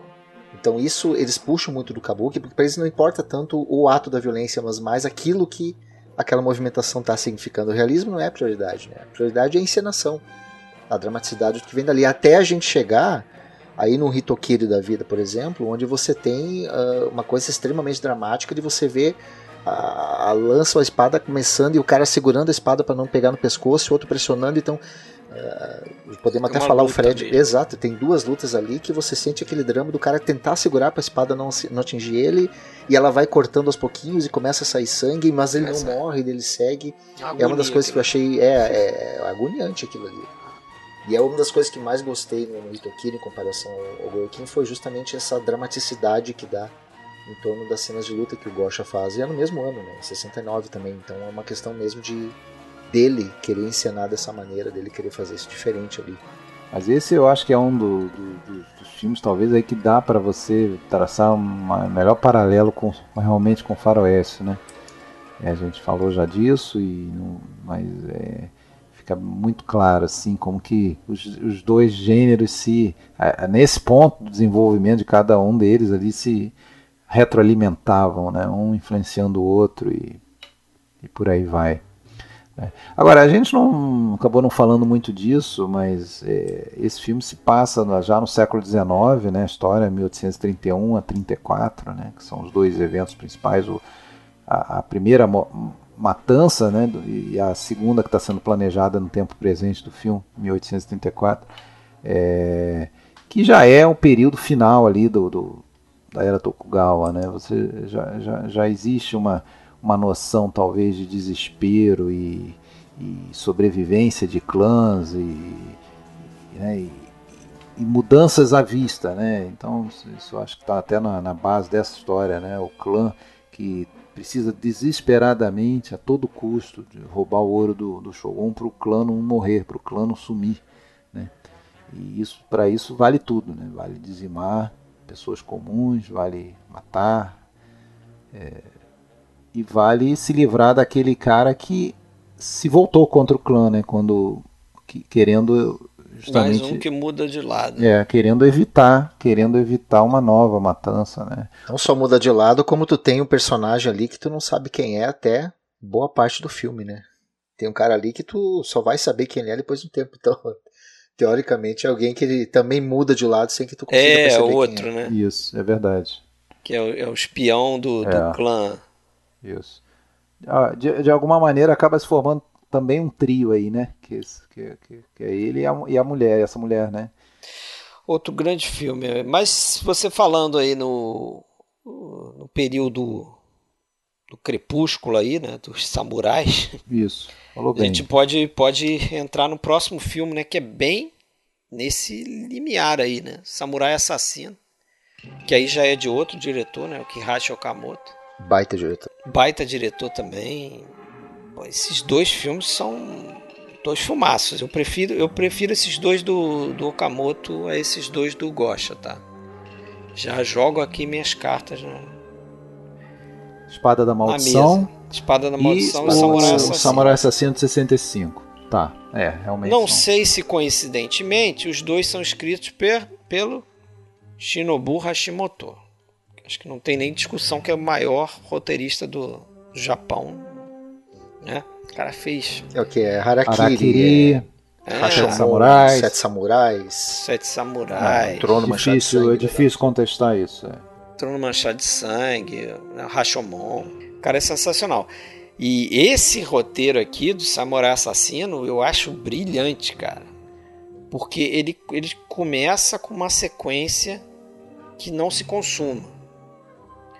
Então ali naquele momento ele, ele mostra pra gente o, o, o conflito, né? Esse, esse grupo, só para dar uma palhinha, né? Porque a gente tá falando e às vezes as pessoas não viram o filme. Mas você tem um grupo, um clã associado a outros clãs que está tentando matar o primeiro-ministro, né? A gente está falando de 1860, que é justamente Parte de um fato histórico, né? parte de um fato histórico, exatamente, né? uma tentativa de assassinato e depois um assassinato mesmo do primeiro-ministro que era o tal do Lee Naosuke. Só que ele te mostra aquilo, aquilo não se consuma naquele momento e aí isso dá dá um pontapé inicial pro, pro desenrolar da história, né? Que é a suspeita de que o clã tá com um, um infiltrado ali Tem um dedo duro ali.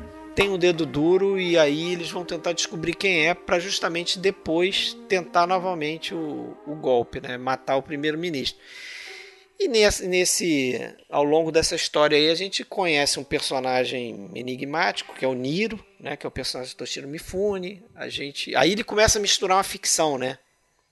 Isso é uma coisa que eu li também que era muito particular do, do teatro kabuki, que eles eram que meio que obrigados a misturar ficção com realidade, porque você tinha uma censura ali, você não podia falar mal de certos nomes importantes da história e tal. Só que o cinema não tinha muito essa censura, mas acabou absorvendo isso do Kabuki, né? Então você tem um personagem do Niro, que é meio ficção e meio não é, né, Fábio? Eu acho que você chegou a comentar que tem versões para esse assassinato.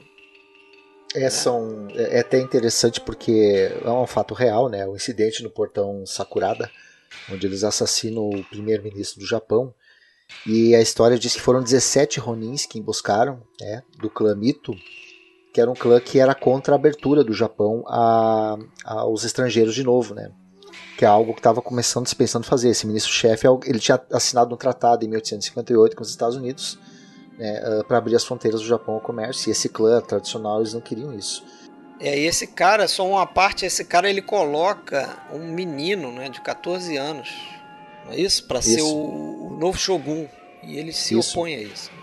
Isso, e é, o clã obviamente se opõe, né? Então há um interesse também político ali do, do, do prosseguimento do shogunato. Mas o bacana é que são 17 Ronins, né? Que teriam emboscado Naosuke né, e cortado o pescoço deles, cometendo sepulcro depois. E o filme fala sobre os 18 Ronins que estavam esperando por ele ali. Que o 18 Niro é justamente o nosso personagem que não entra nos livros de história, entre aspas, que é o Niro, né? Que baita personagem, aliás. né? Quase um Édipo ali, né? A parte da ficção, ela acaba depois tomando, acho, a frente, né? Quando aí passa a ser a, a, a, a, jornada do, do Niro, né? Que ele tá ali como, aliás, todo bom Ronin desses filmes que se preza, ele não tá ali mais em nome de, de honra, de nada. Ele tá ali por um interesse particular dele. É, no ele caso, quer ele quer ser vida, né? aceito no clã. Ele, e quer também encontrar, conhecer, saber quem era o pai dele. E aí vem a grande ironia do filme.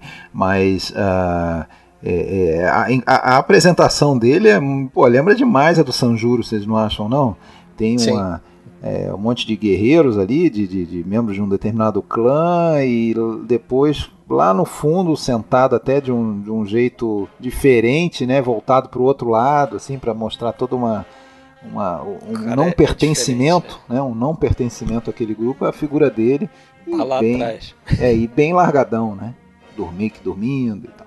É, bem notado. Eu vou, eu vou lembrar vocês no próximo filme que a gente comentar que, para mim, o primeiro plano parece o do Yojimbo. Mas, e esse do Sanjuro. De né? costas, né? É. Mas. O que, que, vocês acham? Eu já falei, eu prefiro ah, o Okamoto. Eu, eu acho muito, muito bacana. Eu, eu sou fã do Okamoto, né? Eu acho que o Gosha ele tem mais dramaticidade na maneira como ele constrói as histórias dele mas eu sou um fã da, da, do, do, aspecto da visual estética. do caminho, da estética. É. Do, e é uma coisa interessante para a gente ponderar aqui, porque esse tipo de história de Ronins que se juntam em grupo para vingar o mestre ou para fazer alguma coisa, é, assassinar alguém, ela é muito comum, né? A gente tem isso na história dos 47 Ronins, a gente tem o Três Assassinos, tem o 11 Samurais, tem o Samurai Assassino. E não é difícil a gente entender, né? Porque a gente tem aquele período ali de 250 anos de paz, que é o que veio depois do, do período dos estados beligerantes, que teve aquele monte de guerra de clãs, 250 anos sem nada acontecendo de conflito.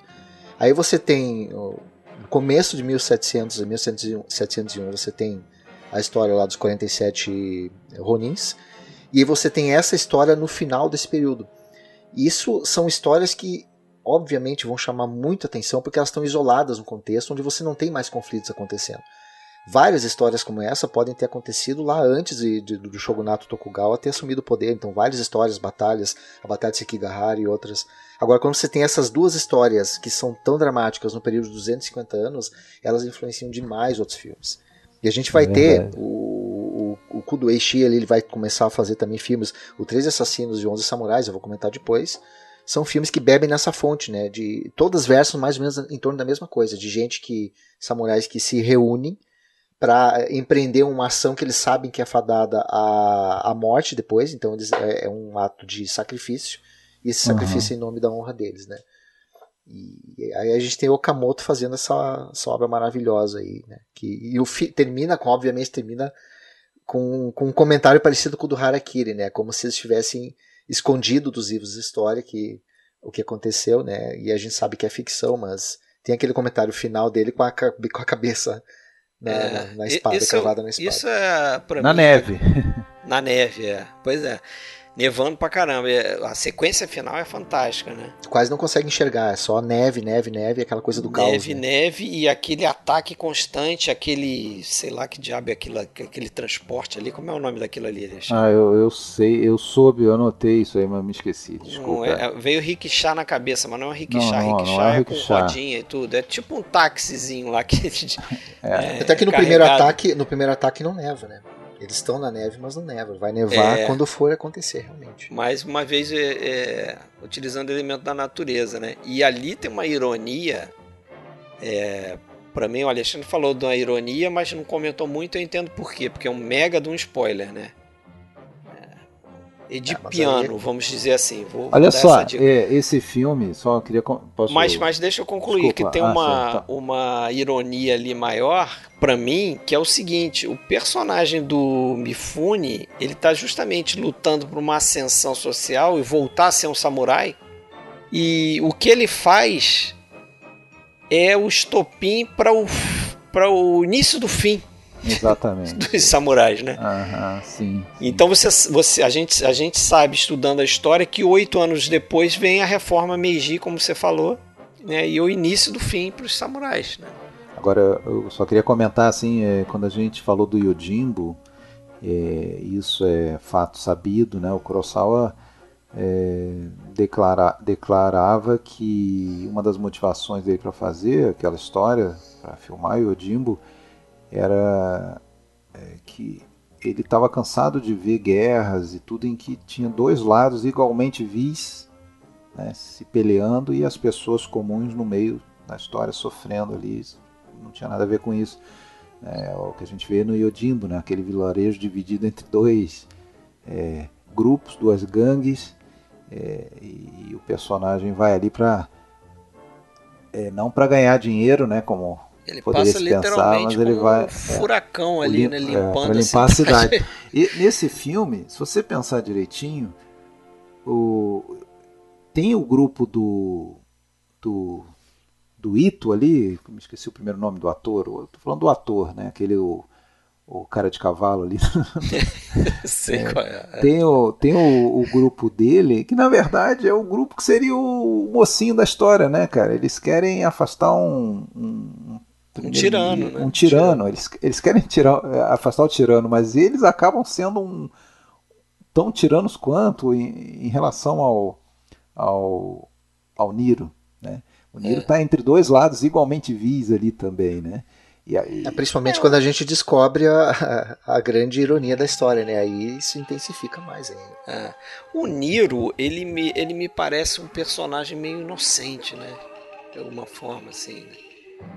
Ele é um cara que ele é, ele é meio manipulado, né? Ele lembrou um pouquinho o, personagem do Itokiri, né?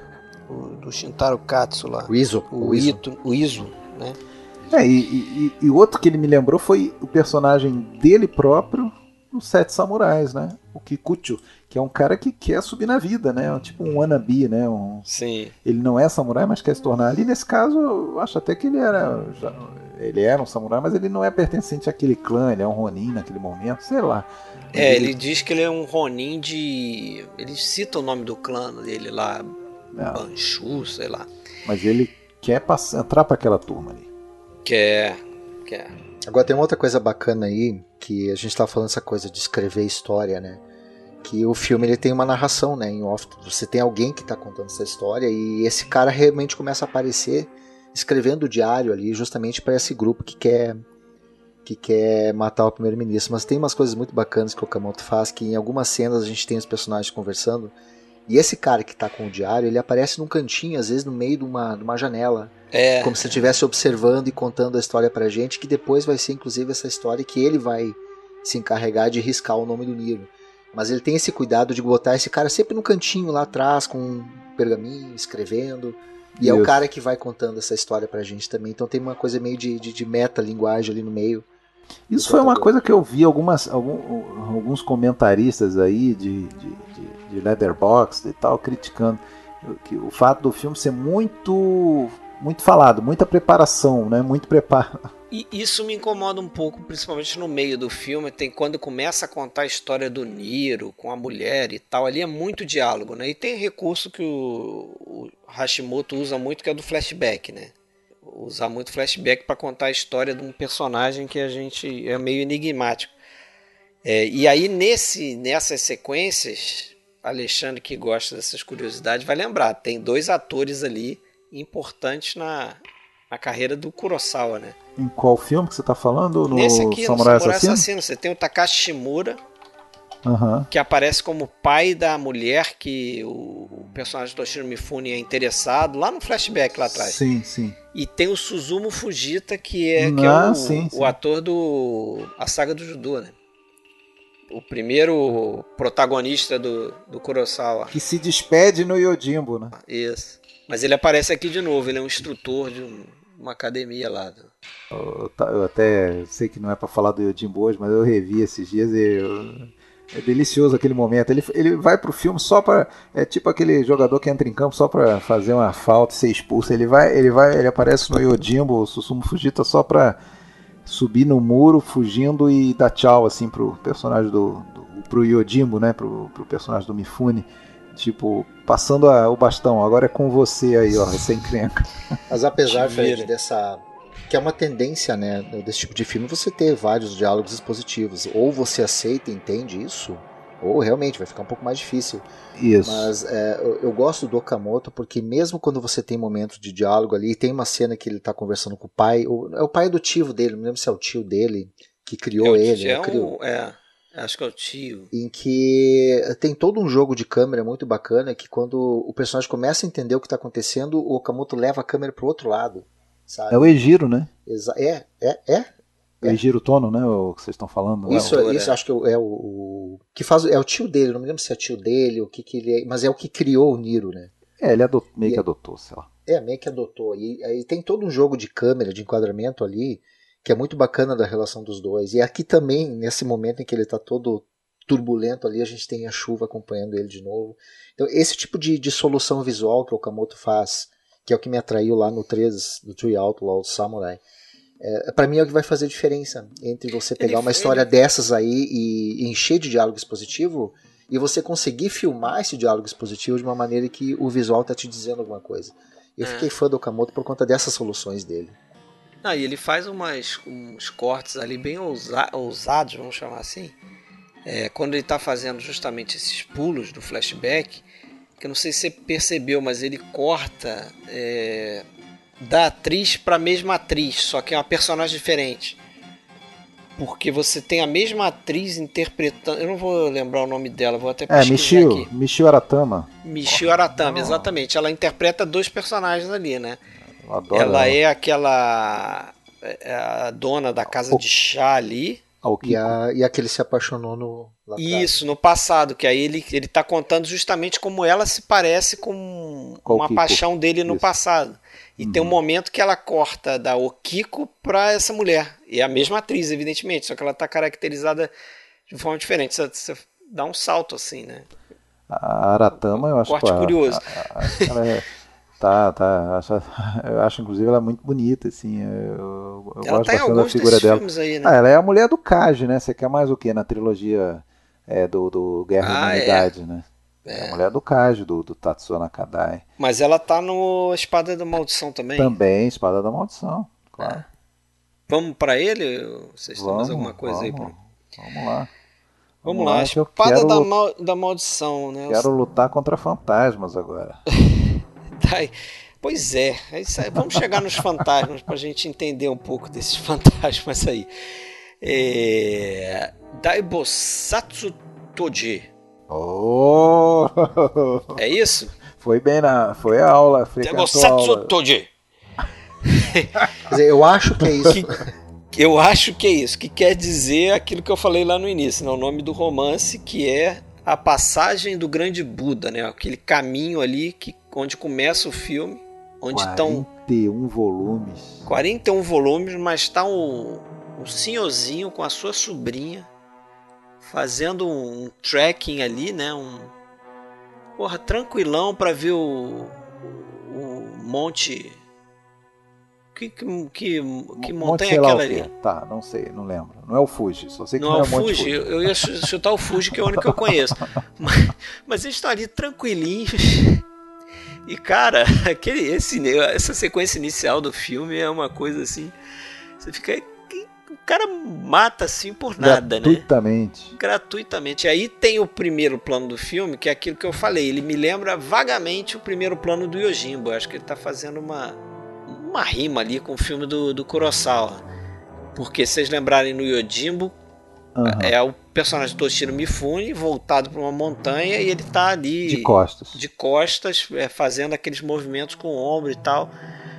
Aqui é muito rápido, ele só mostra o Nakadai de costas, a gente Com não vê que é chapéu, Nakadai, só vê o chapéu de palha dele. Chapéu de Ronin, né? E aquilo é suficiente para você entender que depois que aparece o, o, o, senhorzinho com a sobrinha, é que tem um outro, um outro personagem ali, né? Ele só dá um flash assim, você assim, pô, peraí, esses dois não estão sozinhos. Quem é o cara que ele mostrou ali de chapéu de palha, né? E depois ele vai surgir atrás do velhinho, né? Quando o velhinho tá fazendo a reza lá, tá inclusive pedindo pro Buda lá para levar ele com paz, não sei o quê. É, porque. é irônico isso, né? É, fazendo uma porque... ah, me prote... proteja, não sei o que, aparece o cara lá atrás. É. Tal como, tal como Wilson Grey no cinema nacional, devia ter uma lei dizendo que o o Kamatari Fujiwara tinha que estar em todos os filmes japoneses. então, tem que, nem que seja por um minuto. É. Ele aparece e já dança. Mas tem que sofrer. Dança, mas tem que sofrer. O que esse cara foi, realmente está em vários filmes, né? Impressionante. Cara, vou até pesquisar aqui quantos filmes esse cara fez na carreira, mas deve ter sido recorde aí de. Mas a. Eu, eu, bom, enquanto você pesquisa, 237 Esse... créditos ah, no IMDB, coisa, puta é merda. Coisa. for, é, se for ver, esse cara já devia fazer filme lá nos anos 20, por aí, né? Ah, Deve estar tá o... vivo até hoje. não, aí não. Mas o, esses 41 volumes, eu acho que eram cento sei lá quantos capítulos. Isso era de um jornal, né, cara? É, e foi serializado jornal. e tal. Uh, eu, eu vi uma, um comentário dizendo que o filme dá para ser visto quase como um melhores momentos, melhores cenas do, da, da série de livros. Né? O, o, filme quase perde um pouco um elemento conectivo entre algumas sequências. É, é quase uma, uma, uma episódios, seleção né? de melhores momentos. Exatamente, episódios, mas que trazendo aquele espírito do personagem do, do, do Nakadai que é a violência é, pura, né? Aquela é, violência... Ele é, é, até dividido, né, em passagens ali. Torna ele quase uma máquina, assim, de, de matar. Assim, Mas aí deixa eu botar uma, uma questão nessa história aí, porque eu vi o, uma outra versão desse, desse romance, né? Porque ele tem diversas versões. Acho que ele é feito no cinema desde 1935, né? Geralmente em em três filmes, né? Ah, pois é, tu vai falar, tu vai falar. É uma trilogia. O que eu comecei a ver, só vi o primeiro filme, que é do Kenji Mizumi. Como é que chama? Espada Demoníaca. Ah, Espada Demoníaca, tá. É, é espada demoníaca, né? O, o nome é, é, em inglês é Satan's Sword, né? Tá. É porque tem tanta coisa, tem um Lâmina Diabólica, que é outro filme do Mizumi, então é uma confusão de diabo com lâmina e tal. mas, mas, em inglês é a espada do demônio, né? Seria isso, de Satã, sei lá. Uhum. Cara, e por que, que eu tô falando nesse filme? É, você falou que é uma colagem de de melhores momentos ali. Do... Eu falei não, alguém falou. Não, alguém não falou o autor. Tá. Das matanças do Rinosuke Tsuke. Mas é absolutamente o... igual. Cara, é igual. Você viu também, né, é, é igual, é igual, é igual. É até o final. Chegar né? no Porque... final ele muda. É, porque o, o, é, olhando a espada demoníaca, você consegue perceber por que o filme do Okamoto ah, é uma obra-prima. É muito melhor. Isso. É muito melhor. E é interessante, sabe o quê? Porque teria, teriam mais filmes, né, do Okamoto. E não foram feitos, por isso tem aquele final dúbio. Só que o interessante é que é justamente por não ter os outros filmes que o final ele ganha outro, outra conotação, é, outro sentido. outra dimensão. Que antes de eu saber que havia os outros filmes, o, o final para mim é bom. Uh, congelou aqui, é tipo o ah, mas é dúbio para vocês? Mas morreu. Não é dúbio. Morreu, né? É, não, não é, é dúbio assim, no sim, Não, ele sentido. morre aqui. Só que ele teria mais filmes depois, então ele não teria morrido. Não, mas você acha que ele morre? Com, com certeza, com certeza. Para mim sim. Aí, aí, aí que tá. tá. Como ele não, como teriam, não, não houveram os outros filmes, a gente fica com a ideia de que ele morreu. E é isso que é uma isso. coisa interessante, porque não era para ser ah, assim. mas ali seria como, sei não lá, ali seria como se você, vou mal comparando aí, você tá vendo lá o Thelma e Luiz e na hora elas aceleram pro abismo, pulam no ar e congela. Precisa, precisa mostrar ela se espatifando lá embaixo? É, mas, mas, mas aí, aí se tivessem planos de fazer uma continuação do Thelma e Luiz, é aí que tá a história. Não, aí ele escapava daquilo ali. Porra, o cara já tá forma, tá cego. O, o, que eu acho, não dúbio, mas eu acho que assim, eu, eu acho, é porque a gente já tá pulando pro final, né? Mas aí eu mas acho eu acho o seguinte. Só, cara, eu, ali eles já estão até fazendo uma homenagem lá pro Denjiro Koshi lá do, do pote de ouro, o cara já tá cego e com o braço inoperante, ele já tá todo torto, cara. É, mas o cara é uma besta fera, né? O... Bom, depois a gente comenta o final, então. É... Porque eu acho que tem algumas coisas ali que não foram projetadas, né? Eu acho que a gente fica com a impressão que ele morreria ali, mas eu acho que o projeto era ele sobreviver, né? Mas a gente pode debater isso mais pro final.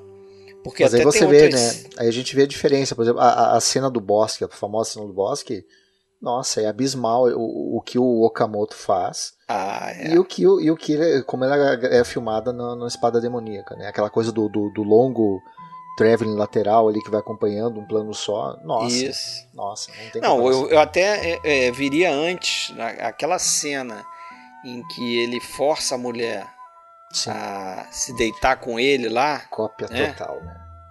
Inclusive a, é. metá a metáfora do, do, do, ah, da bomba, ali, né? Da bomba do moinho ali é igual. Da bomba, pô, aquilo ali é sensacional, aquela metáfora e como ele usa o som naquela cena, né? Porque o, o Rinosuke ele entra naquele casebre lá, o som ele tá baixo. Aí quando começa a tensão sexual, ele começa a se aproximar da mulher, o som vai aumentando, vai aumentando, vai aumentando, aquela bomba d'água vai ficando com um som altíssimo. E aí vem essa simbologia aí do movimento da bomba ali, né? É, e é totalmente diferente no, no, na espada da demoníaca. Deixa eu perguntar uma coisa de, de plot para vocês. É, o único momento em que me que dá a impressão que aquele cara tem algum tipo de, de consciência é bem no início do filme quando é feito meio que um pedido para ele perder aquela aquele duelo, né? Para perder o duelo com acho que a mulher que vai pedir. Sim. Ele parece que tá que aceita aquilo, ele parece que ele, ele tá propenso a perder o duelo, né? Ele até abaixa, abaixa a espada. É, aceita se ela for com ele, né? É, mas ele abaixa a espada, ele meio desiste é um... ali do duelo, né? É, eu, é, você diz que ele já ia... foi declarado empate e pronto. Beleza. É, ele. É, mas, mas aí o cara parte, parte tá, pra cara, cima ele dele. abaixa a espada. mas eu acho que aí eu li uma coisa que é o seguinte: parece que o estilo. É que é uma, mais uma coisa de que nós ocidentais não conseguimos perceber. Mas parece que o estilo de luta dele é justamente esse. Ele abaixa a espada, fica com aquela cara de paisagem lá, de Francisco Coco dele lá.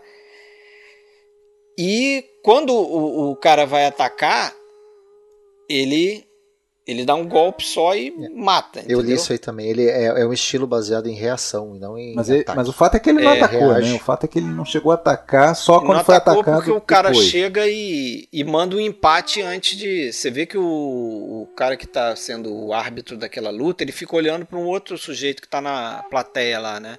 E aí esse sujeito dá um sinal para ele, ele declara um empate. Mas na hora que ele vai declarar empate, o outro ataca e ele faz aquele movimento e você nem vê aquilo direito, né? Ele não te, ele não te mostra, na verdade. O Okamoto não te mostra o movimento completo. Ele só corta e o cara tá voando no chão. É, mas eu acho que faz parte do estilo de, de luta dele, né? Agora, eu, eu, eu, acho, eu acho uma das maiores atuações do, é do Nakadai. Demais. Não sei se vocês concordam. Esse cara é um mito mesmo, cara. Por quê? É, Tu nunca sabe o que ele pensa, tu nunca sabe como é que é esse Exatamente. personagem. Ele é um eu, cara eu que é um... pouco afeito a relações sociais, mas ele precisa de relação de poder. Só que tu nunca sabe como ele vai reagir a qualquer coisa que aconteça. Isso Sim, te deixa eu tenso. Acho, eu acho que só tem um momento que você tem ideia do que ele está pensando, que é justamente naquela cena onde há um ataque ao personagem do Toshiro Mifune, por engano, e o Toshiro Mifune dizima lá o na uhum. neve de novo. dizima o, aquele, aquele grupo de, de espadachins que atacou ele, só sobra o, o Rinosuke. E ele manda aquele diálogo, que acho que é o diálogo mais famoso do filme, que ele fala algo do tipo: ah, a espada é a alma, se a alma é perversa, a espada é perversa. E ele fica com aquilo na cabeça e o, o, a sequência seguinte é ele no mesmo na, na, casinha dele lá sentado no mesmo lugar que ele fica sentado. Antes ele estava com antes dessa cena ele estava com um sorriso meio sádico, né? Ele tem esses momentos de sadismo e dali ele está meio bolado. Você vê que ele está preocupado porque acho que ele encontrou o rival, uhum. né? A altura, ele, ele começa a ficar obsessivo. Aliás, né? Mais uma vez se encontram, né? é. Mas faltou o grande encontro, né? Que aconteceria na, na, na sequência. Nos, nos filmes é, se, é, que viriam a seguir, que você teria o um encontro do, do personagem Toshiro Mifune com o Nakadai, né? Eu não tenho muito interesse em ver os que foram feitos lá do outro lado, não. É, eu também é... não. Mas se tivesse a sequência do Kamoto, acho que com certeza. Ah, não, aí, aí é outra história. Aí é outra história. Aliás, é outro, outra, outra fonte de comparação. Do comparar o que faz o Nakadai aqui com o protagonista do Espada Demoníaca também é, é ah, é covardia. Não. É Reizo Ichikawa o nome do cara lá. É covardia. E fora que você tem o Mifune e o Nakadai, não dá para fazer melhor do que isso aí, né? É, a gente tem.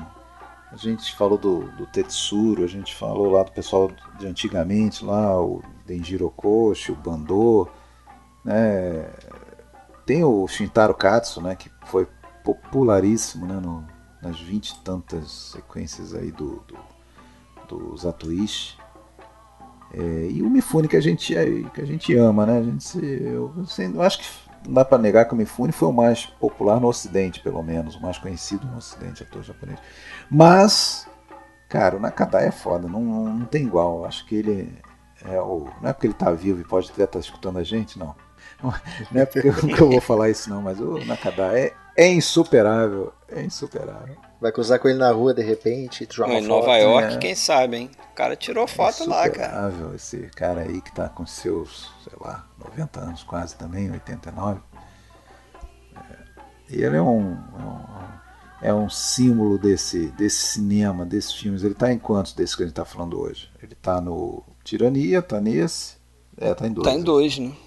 Dois nos principais, Dos né? principais. Mas... principais, fora uma é. série de outros, né? É. Nakadai é sinistro. É só pegar a atuação dele nesse filme e pegar o CAD lá do Guerra e Humanidade para ver os extremos do cara. Né? Baita de um ator. Mas vamos falar um pouco do final aí, que foi essa. essa o, o final, você falou, ah, lutando com. Fantasma. No início, né, lutando fantasma. com o fantasma. Pois é, um é misto, no, né? no filme lá do Mizumi, o Espada Demoníaca, o cara luta com o fantasma mesmo. Ele sai destruindo aquele lugar que ele tá ali, mas não tem ninguém em volta dele. Ele sai feito um maluco, é, arrebentando aquelas persianas lá, né? No filme do Okamoto, não. Você tem toda uma preparação ali em outros, em outras cenas em que o, os caras vão dar um golpe ali de estado no, naquele clã ali, né? E aí atacam o, o Rinosuke. Mas é um misto de fantasma com, com realidade. E o que acontece no filme do Mizumi, esse espada demoníaca, é que ele sai daquilo ali, porque ele não está lutando contra ninguém, e ele vai enfrentar o irmão lá, o Ryoma, né, que é o irmão do cara que ele matou no início do filme. Aí que eu, que eu queria tocar, porque é, para mim o, o Okamoto não pensou naquele final como se ele fosse morrer ali naquele, naquele não, freeze não, ali, né? Não. Aí que, é justamente pelo projeto dos filmes que iam vir depois, né? É. Porque ele deixa em aberto o, aqueles dois personagens, o tio e o Ryoma, que estão lá fora esperando para emboscar ele. O próprio personagem do Mifune. O próprio personagem do Mifune que não confronta ele. Como eu falei, só, vai, só iria acontecer mais na frente se tivesse sequência. Mas é isso, é uma pena que não tenha sequência. É, mas dá, dá, dá esse ar único pro filme, né? Que sobrevive. Dá.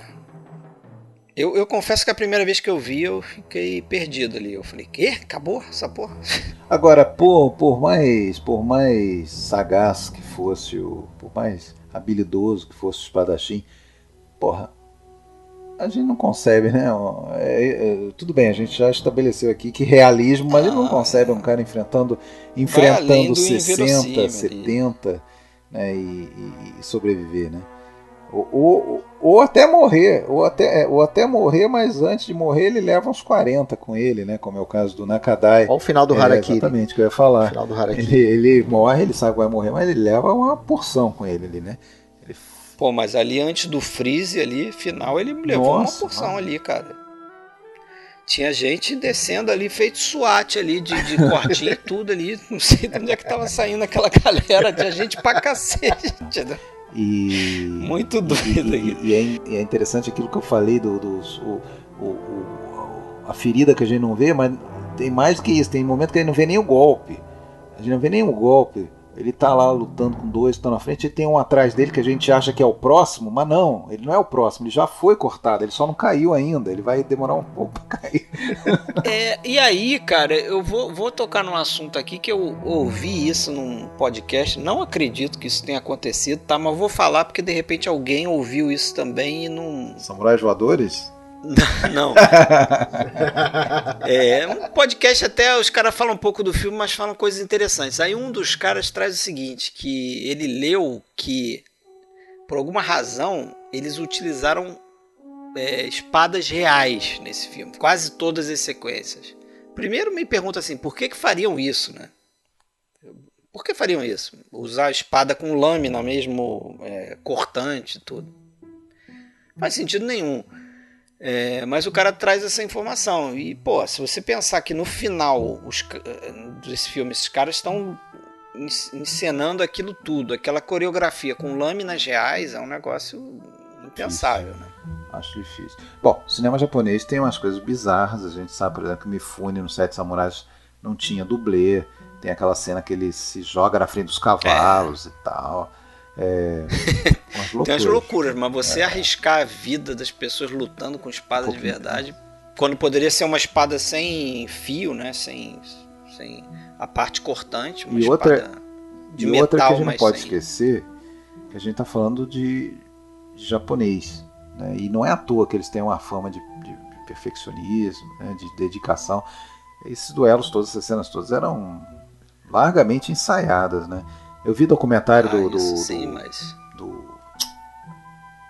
Porra, me esqueci o nome dele agora. Do, do Zatoichi lá, do. Do Shintaro, Shintaro Katsu, Katsu. Zatoichi. Porra, um negócio. É, e, e, diziam que outros eram assim, o Mifune era assim, era aquele cara quase.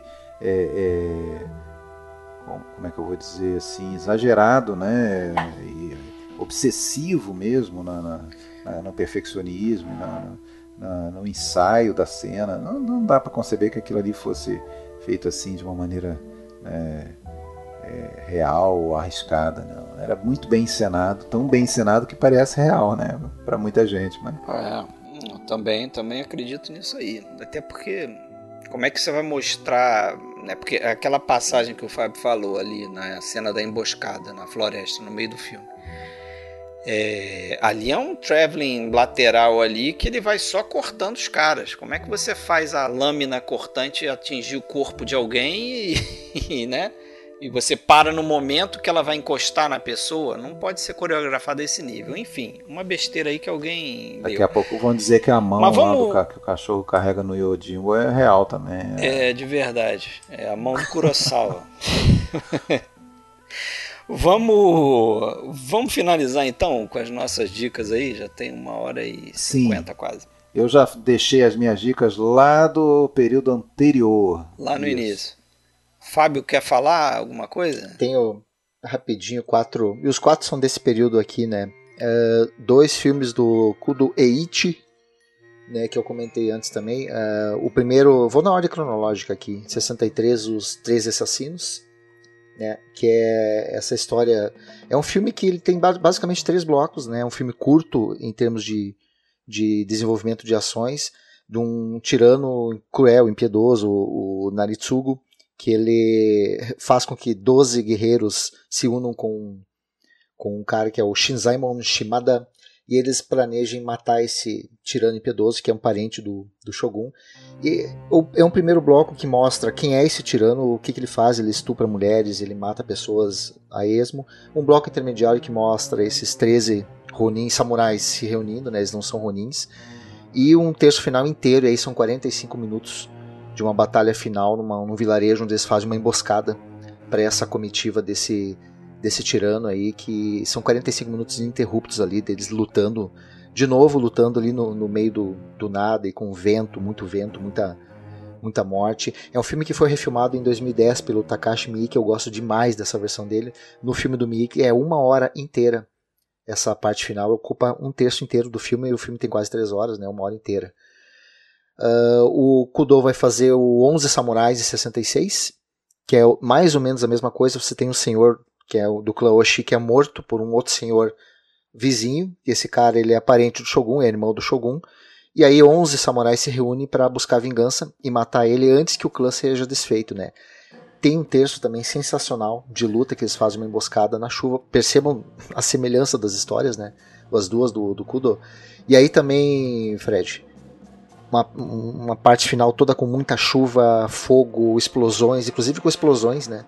Eles se jogam, sim, tem um deles que coloca pólvora na, na barriga, se joga para explodir, para matar os demais. Então, é um filme muito bacana também, principalmente por causa desse terço final dele. Esse é o Onze Samurais. É uma sequência. O Onze Samurais. Esse. É uma história muito semelhante, parecida com o Três Assassinos também, né? Inclusive no tratamento que o Kudo faz. O Hideo Gosha, né, o Espada do Mal, que a gente comentou brevemente ali também, né? Que é também sobre um, um, Ronin, um samurai que se torna Ronin, porque ele é usado pelo, pelo conselheiro-chefe ali, ele assassina um político importante, depois ele é largado, né? Ele sem família, sem trabalho, sem clã, ele foge, ele é perseguido e ele vai parar numa montanha onde tem mineradores e lá nessa montanha ele descobre que ele não é o pior dos animais, que o ser humano que está lá, as pessoas que estão lá tentando roubar os mineradores são, são animais maiores do que ele, e duas histórias se encontram, quem está perseguindo ele, as pessoas que ele se encontra lá. É um filmaço do Gosha também, acho que não é, uh, não chega ao nível dos que a gente comentou aqui, mas é aquela coisa, fala de cobiça, de honra, de vingança, muito ruído diegético, aquilo que o Fred comentou, a coisa do, dos pássaros, dos ventos, que quando está em silêncio eles falam aquilo que a gente quer sentir ali na hora, né? Tem uma ligação legal com o Rashomon na questão do conflito de uma mulher que ela é abandonada por um dos samurais ali e ela acaba indo atrás dele, né, desonrada, sem, sem saber o que ela vai fazer, já que ela foi uh, abandonada pelo marido. Bacana o filme. E Os Sete Rebeldes do Okamoto, que aí nosso Tatsuya Nakadai tá de volta aí, né? E, ele, e esse é o mais parecido com, eu diria que é um chambara espaguete, né? Eu usei esse termo que o, o Tatsuya ele faz o Genta, que é um ex-samurai, que ele vai se envolver numa disputa ali, os samurais, sete samurais assassinam um, um senhor, depois o, um outro senhor vai ordenar que eles sejam assassinados, eles fogem para as montanhas e são cercados. E o Genta é aquele personagem que ele fica, ele oscila entre, ele, ele se infiltra nos que estão fazendo o cerco e tá ajudando quem tá dentro do, do da cabana. Tem um, um, pouco de humor ali, que eu acho que é a proposta do Okamoto aqui, Tem um né? quê de Yojimbo uh, e Sanjuro nesse filme. Tem o um quê de Yojimbo, Sanjuro, inclusive na questão do, do, do, todo aquele início ali com aquele vento, é. naquela cidade deserta, que é bem coisa de faroeste também. Ah, esse lance dele ficar mudando de lado. Manipulando manipulando é, esse, um e outro. É, esse lance de ter um grupo de rebeldes ali, né? É muito, muito. Sanjuro. É aquela coisa da capacidade do homem estar tá no status dele ou tá em quem ele é. Porque ele já foi um samurai e agora ele é só tido como um vagabundo, mas é ele que faz as coisas acontecerem. Também é um baita filme. Também não, não se compara aos do Okamoto que a gente comentou aí, mas vale muito a pena ver. São filmes entre 63 e 68 que se enquadram uh, nessa fase de niilismo, de heróis párias que são largados ao vento, que tem que tentar reconstruir a vida deles longe do clã, longe do Bushido. Então, fica a dica para esses quatro filmes que vale muito a pena para quem gosta. É, eu, eu também escolhi quatro filmes aqui, né? Dessa... E números também, não? Números? Não. é 13, 11, Não, 7, os meus, 7. os meus números estão na quantidade de filmes que geraram, né? Por exemplo, o primeiro, o conto do Zatoichi, é, que é do Kenji Mizumi. Eu vou trazer dois filmes do Kenji Mizumi uma franquia em tanto, é, cara, eu vi nessa nessa nossa empreitada aí de ver o maior número possível de filmes aí, é, eu vi talvez uns seis filmes do Kenji Mizumi. Aproveitei uns que tinham aqui no, numa caixa aqui da Versátil, tinha dois, é, o Filho do Destino e a Lâmina Diabólica. E vi esse o Conto de Zatoichi, que é aí o, o primeiro filme, né, ele é de 62, é o primeiro filme é o Dr. No do. É, é isso mesmo, porque são 26 filmes. E o mais impressionante, você pensa no James Bond, sempre interpretado pelo Sean Connery. É o que é o Zatoichi, né? Porque são 26 filmes interpretados pelo é, Shintaro Katsu. Né? Incrível isso. E ele ainda fez série de TV depois. Ainda fez o Zatoichi na série de TV.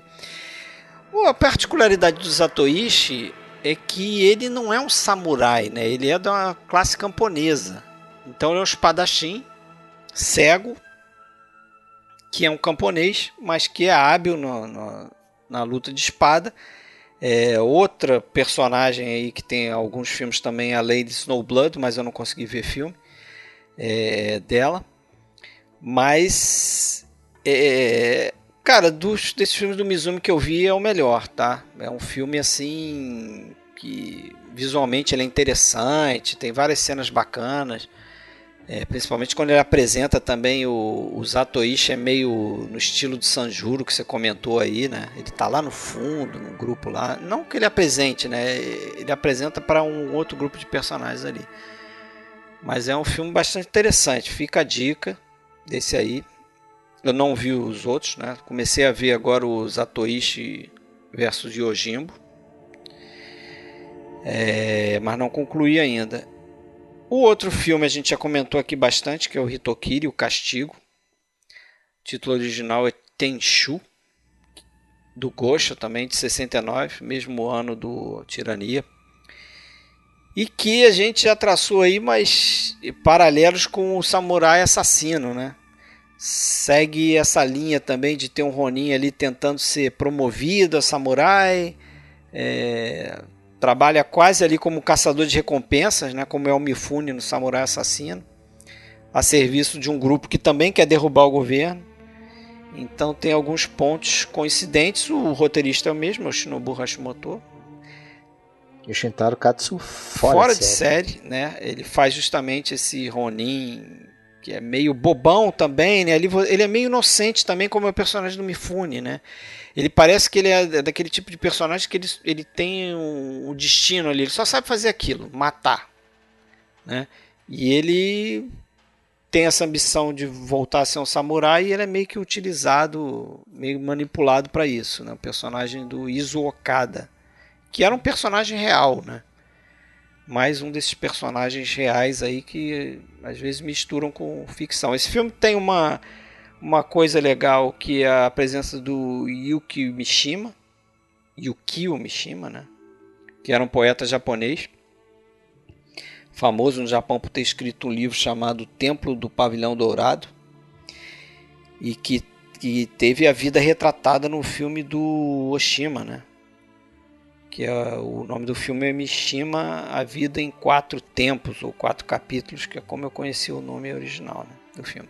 E, Curiosidade mórbida, né? Em relação ao personagem do que o personagem faz e que é faz, né? não e por isso mesmo esse o Hitokiri esse filme ficou meio na sombra assim na época porque o cara morreu logo em seguida se matou né é em 70 né cometeu o seppuku né e a esposa do escritor ficou meio tentando é, proibir a circulação do filme né? isso é 69 né Aí a gente vai para 71 que é um filme do Masaki Kobayashi, que não é bem um filme de samurai, né? Você tem samurai na história, os samurais não são o centro do filme, os personagens principais do filme é um grupo de contrabandistas ali, justamente num período dessa era Tokugawa que era. Acho que todo período foi isso, né? Mas proibido você é, fazer comércio com o exterior, né? E esses caras fazem contrabando ali e guardam as mercadorias numa numa taverna, daí o nome do filme, In Vivo, e são bandidos que, que vivem ali dentro, né? E tem um grupo de samurais, que são como se fossem policiais ali a serviço do, do shogunato, que eles estão é, tentando acabar com essa quadrilha, né? Mas aí o filme segue por um outro caminho, que é um caminho meio de redenção, de, de tentar salvar uma mulher que é vendida para um uma casa de gueixas e tal. É um filme menor do, do Kobayashi. Eu vou te falar que eu revi esse filme, uhum, né? E acho que deu uma, uma descida assim, né? Mas tem o Nakadai também fazendo o personagem principal. É, e o último filme é justamente o início de uma outra sequência de filmes. São seis filmes, que é o Lobo Solitário. Né? O primeiro filme é o Lobo Solitário, Espada da Vingança, de 72, também do Kenji Mizumi. E cara, aí em 72 aqui a gente já está falando de um uma história bem mais violenta, bem mais sanguinária, sangue voando para tudo quanto é lado, mas bem estilizada também. É, tem, porra, cena de sexo com um samurai, entendeu? Tem um momento lá que o, o cara é obrigado a fazer sexo com uma mulher que está lá numa uma aldeia Mas essa, lá. Essa violência gráfica e sangue, isso não ia começar só com Tarantino depois? Eu tô brincando. Junto com o é cinema. É o que dizem, né? Junto com o cinema. Inventa tudo ao mesmo tempo ali.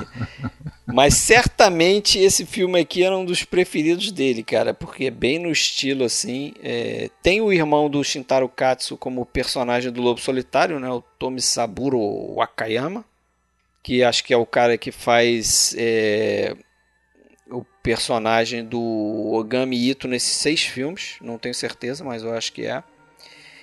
E tem essa, essa particularidade que no título em português ficou Lobo Solitário, a Espada da Vingança, mas o título em inglês é Lone Wolf and Cub, né? quer dizer, o Lobo Solitário e o filhote, porque ele anda com o filho dele, que é uma criança, um, sei lá quantos anos tem, cinco anos, sei lá E nesse filme aqui a, a mãe morre e ele fica cuidando da criança, mas ele é um Ronin, então ele vai para as aventuras dele com a criança no colo lá e, e também é uma matança geral. O filme que você gosta de uma violência bem explícita é mais nessa linha, né? Eu achei inferior ao, ao Zatoichi, pelo menos comparando esses dois filmes do, do Mizumi. Mas é isso, né? Acho que fizemos uma baita de uma saga aí, terminamos com samurais quase voadores. Isso é piada interna, tá? A gente não leva a sério. É piada interna, mas tá, a gente não comentou aqui, mas tem samurai voador ali naquele Samurai Spy lá, né? Aquela guerra de espiões, tem samurai que voa ali. De um jeito ou de outro, esse mito, essa. Mas é mito não no sentido de que não existiu, mas justamente de, da importância do esse mito do samurai, eu acho que ele vai continuar sempre presente, talvez em menor escala. Realmente depois da guerra é, diminuiu, né, em número, mas o filme, o tema continua. Até se você for comparar, ainda hoje de vez em quando sai alguns faroestes também. Tem um autor que fala uma coisa bacana sobre isso, que o samurai, é, independente do tempo que ele vai ser mostrado, ele reflete como o povo japonês se vê. Exatamente. Como ele gosta exatamente. de se ver naquele momento. Ele não abandona isso, porque é, alguma, é uma parte da identidade nacional, né? Da, da, identidade do povo japonês. Ele precisa, de vez em quando, voltar aquilo. Né? Precisou muito voltar aquilo depois da guerra, né? Justamente para depois levar aquela bordoada, né? Culminando com as duas bombas atômicas. Quem que é? Quem que somos nós? Vamos buscar os samurais lá, lá atrás de novo para para lembrar a gente dos nossos é, valores e tal. Justo. E vai estar sempre aí. Isso aí. Valeu, valeu pelo papo. Valeu, belo papo aí, umas duas horas de.